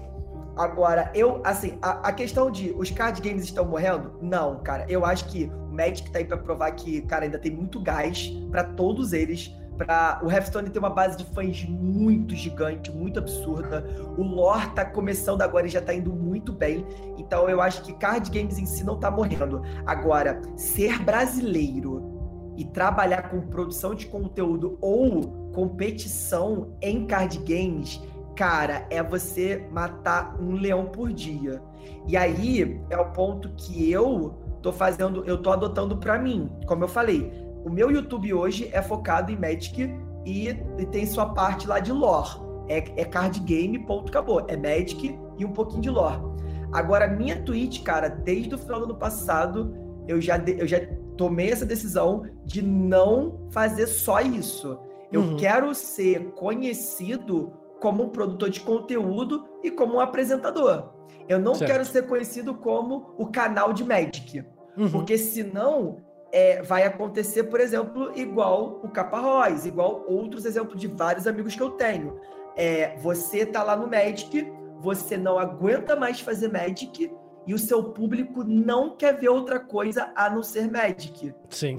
Isso pra mim, pô, muito legal. Parabéns, você conquistou um público grande, fiel. Você é o maior canal de Magic do Brasil. Mas e aí, cara? Se o Magic acabar, se você se cansar disso, o que, que você vai fazer da sua vida? Então, nesse ponto, eu tomei a decisão pra mim. Eu- é, é algo que eu recomendo pros outros, mas eu sei que muita gente não tem como fazer Sim, que sim. é fazer essa migração, que é você saber surfar ondas, que é você estar aberto a outras coisas na sua vida. Então, eu amo Magic, eu tenho feito bastante conteúdo de Magic nos últimos dias e semanas por causa do hype da coleção nova. Eu conheci o lore e eu cada dia eu me apaixono mais pelo jogo em todos os sentidos. Eu acho o jogo incrível, com muito potencial. Eu adoro produzir conteúdo para ele e acho que tá, tá se criando uma comunidade muito maneira. Só que eu não vou me, me fechar nisso. Se a Uhum. pessoa, a pessoa que me assiste hoje, ela tem que entender que se ela me assiste por causa do jogo, ela não gosta de mim, ela gosta do jogo. É. Sabe? E- Uhum. Eu, eu, eu tento passar isso para todo mundo que me assiste. Olha, aqui você vai ver entretenimento. Por quê? Primeiro, eu não sou o melhor jogador. Se você quer ver uma gameplay boa, tipo assim, eu quero ver o melhor jogador de Magic, você não vai assistir meu canal. Tem vários outros. Não, porra. Se você quer, quer assistir o melhor jogador de lore, você também não vai assistir meu canal. Por que, que você vem assistir meu canal então? Porque eu tenho certeza que você vai sentar e ali durante uma, duas, três ou mais horas, você vai rir pra caramba, você vai Uhum. mandar mensagem, eu vou te responder, você vai, sabe, me zoar com a minha cara, você vai É, mas, mas o cara chega pelo jogo, né? De qualquer maneira. então, aí que tá. Aí esse é o ponto. É você trazer o cara pelo jogo e fazer ele ficar por você. Sim, sim. Esse, sim. é, esse para mim é, o, é um segredo. Uhum. Só que o problema é que para você chegar lá, mano, você sofre muito, velho, muito. Vou dar um exemplo para vocês. Eu consegui minha parceria com a Twitch é, ano passado, no meio da pandemia. Tava todo uhum. mundo em casa, o meu canal deu uma explodida, assim. Era, teve uns lançamentos muito absurdos de Magic. E teve, sei lá, teve uma live que eu peguei 450 pessoas de Magic. No meio da pandemia, a galera assistindo o lançamento de uma coleção. E aí, cara, foi se mantendo aquela média, aquela média, aquela média, bateu um mês acima de, de 75, dei a aplicação, consegui, da, de primeira. Que também Deu não sorte, é... porque na Exato. pandemia ele, eles estavam fazendo a galera bater dois meses, né? Então, pra, pra dei, dei, dei, um mês, apliquei de primeira e dei sorte. Uhum. Sei, sei que foi sorte, porque de lá pra cá, até o final do ano, eu nunca mais bati a média de 75. Olha só, Caraca. eu peguei a parceria e nunca mais bati a média. E aquilo para mim, cara, me fez, me deu um sofrimento tão grande que na época, né, eu tava desempregado no final do ano passado e com todos esses problemas de produção de conteúdo e de, de ter que pagar minhas contas, cara, eu, eu, eu, comecei a entrar em depressão. E aí, só que, cara, é, é, mano, você tem que você tem que se virar, tá ligado? Você tem que dar um jeito. E eu, e eu continuei acreditando que aquele era o caminho. E aí, pô, no começo desse ano, eu mantive essa questão de fazer Magic, fazer lore e de vez em quando fazer outras coisas também. Jogo muito, por exemplo, hoje Valorant da live. Eu, eu amo Valorant também, adoro jogar. E aí eu jogo com a galera da live, a galera curte pra caramba. É, jogo outros jogos também, como eu falei, né? Portal, outros jogos que às vezes as pessoas compram pra mim. Algum inscrito doido vai lá e fala: Quero ver você jogando esse jogo. Aí compra pra mim na Steam e eu jogo. Lógico. É. E aí, cara, se eu não me engano, acho que em fevereiro ou março desse ano, não me lembro se foi. Foi a primeira vez que eu fechei um mês com mais de 100 viewers em média do canal. Que da hora, velho. Tá ligado? Que tipo, eu faço live desde 2017. Obviamente uhum. que de lá pra cá eu tipo, tive muita inconstância. Constante mesmo é desde o final de 2019 pra cá. É, uhum. É, é, que eu comecei assim, fazer live todo dia de manhã no mesmo horário, sem perder um dia, saca? É, no final de 2019. Do final de 2019 pra cá, mano, Primeira, primeiro, primeiro mês que eu consegui uma média de mais de 100 pessoas foi em março agora, fevereiro, março. E só agora eu tô conseguindo manter essa média. E depois de, cara, bater muito com a cabeça, tipo, no teclado, tá ligado? De tipo assim, mano, cara, por que que hoje eu tô fazendo a live de Magic com 80 pessoas e amanhã eu tô fazendo a live de lore com 40, sabe? Será que uhum. vale a pena? Mano, pra mim valeu, sabe? para mim valeu e hoje tá valendo cada vez mais a pena. Hum, então, assim, para mim, hoje, o produtor de conteúdo de card games e o, o, o, jogador profissional de card games no Brasil tem que saber se reinventar, uhum. saca? Tem que saber, cara, criar uma coisa que eu não vejo muitas pessoas fazendo, que é criar uma personalidade saca? Hum. É fazer as pessoas quererem seguir a pessoa para além do jogo, saca? Sim, sim, sim. Então, tipo assim, é, é, é, aquela pessoa, tipo assim, mano, cara, eu, eu, sei lá, eu nem, eu nem jogo LOL, mas eu sigo BRTT. Por quê, mano? Porque o cara é um ícone uhum. dos esportes, tá ligado? Sim, sim, sim, sim. Então, tu quer saber o que aquele cara tá fazendo, o que, que ele tá, tem para falar. Então, se você, se você quer, tipo, tentar mudar um pouco isso, mano, é tentar ir por esse caminho, saca? Só que é fácil. Não é difícil não, não é. pra cacete, amigo. Pra cacete, tá ligado? É, é aquilo que a gente falou, né? O, eu acho que card game sempre foi e acho que vai ser, a não ser que muita coisa, alguma coisa muito grande aconteça, nicho. Porque assim, massa, sabe? A massa de três gerações atrás, né, de duas gerações atrás, era FPS. A massa passada era MOBA. A massa atual é Battle Royale. Uhum. E card game sempre esteve em toda essa época como nicho. Entendeu?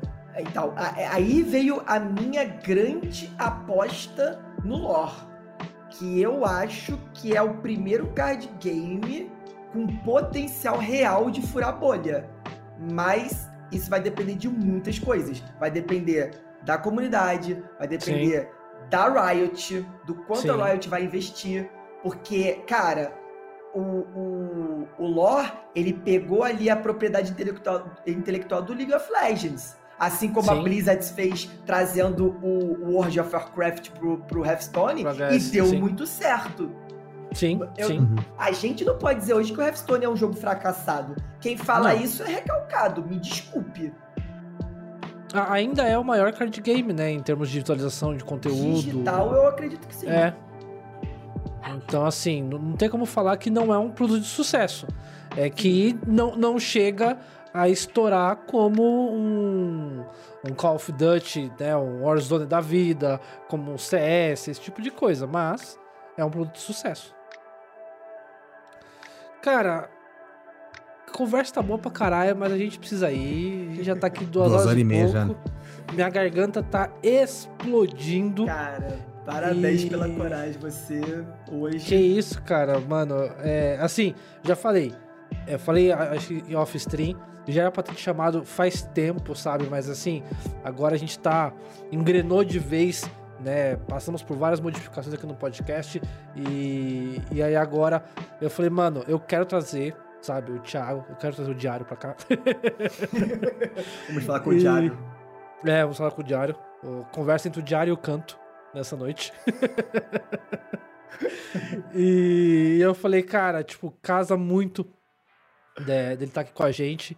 E, mano, muito obrigado de verdade por ter colado aqui com a gente. É... Conversa muito boa. Eu acho que, sei lá, soa como padrão falar, mas é, não é, é de coração. Eu, eu, acho que, se possível, voltar mais uma vez futuramente pra gente trocar, porque, cara, o papo foi muito bom. Teve muita coisa que a gente começou a abordar e a gente foi acabando tendo que cortando assim para tentar manter. Mas. O, cara... o, maior exemplo de como, como o papo vai bem, uh, normalmente a gente tem umas pautas enormes, né? Com muitos assuntos. Sim. A pauta de hoje tinha um, dois, três, quatro, cinco itens e a gente só falou de quatro. A gente pulou um que não deu tempo de falar. E falou rapidinho de, de dois ali também. É. Sabe? Então, assim.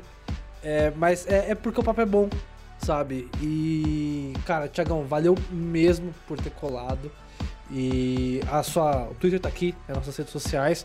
Mas fala pro pessoal, né? Onde o pessoal te achar, né? Pra eu deixar também os links no, na postagem.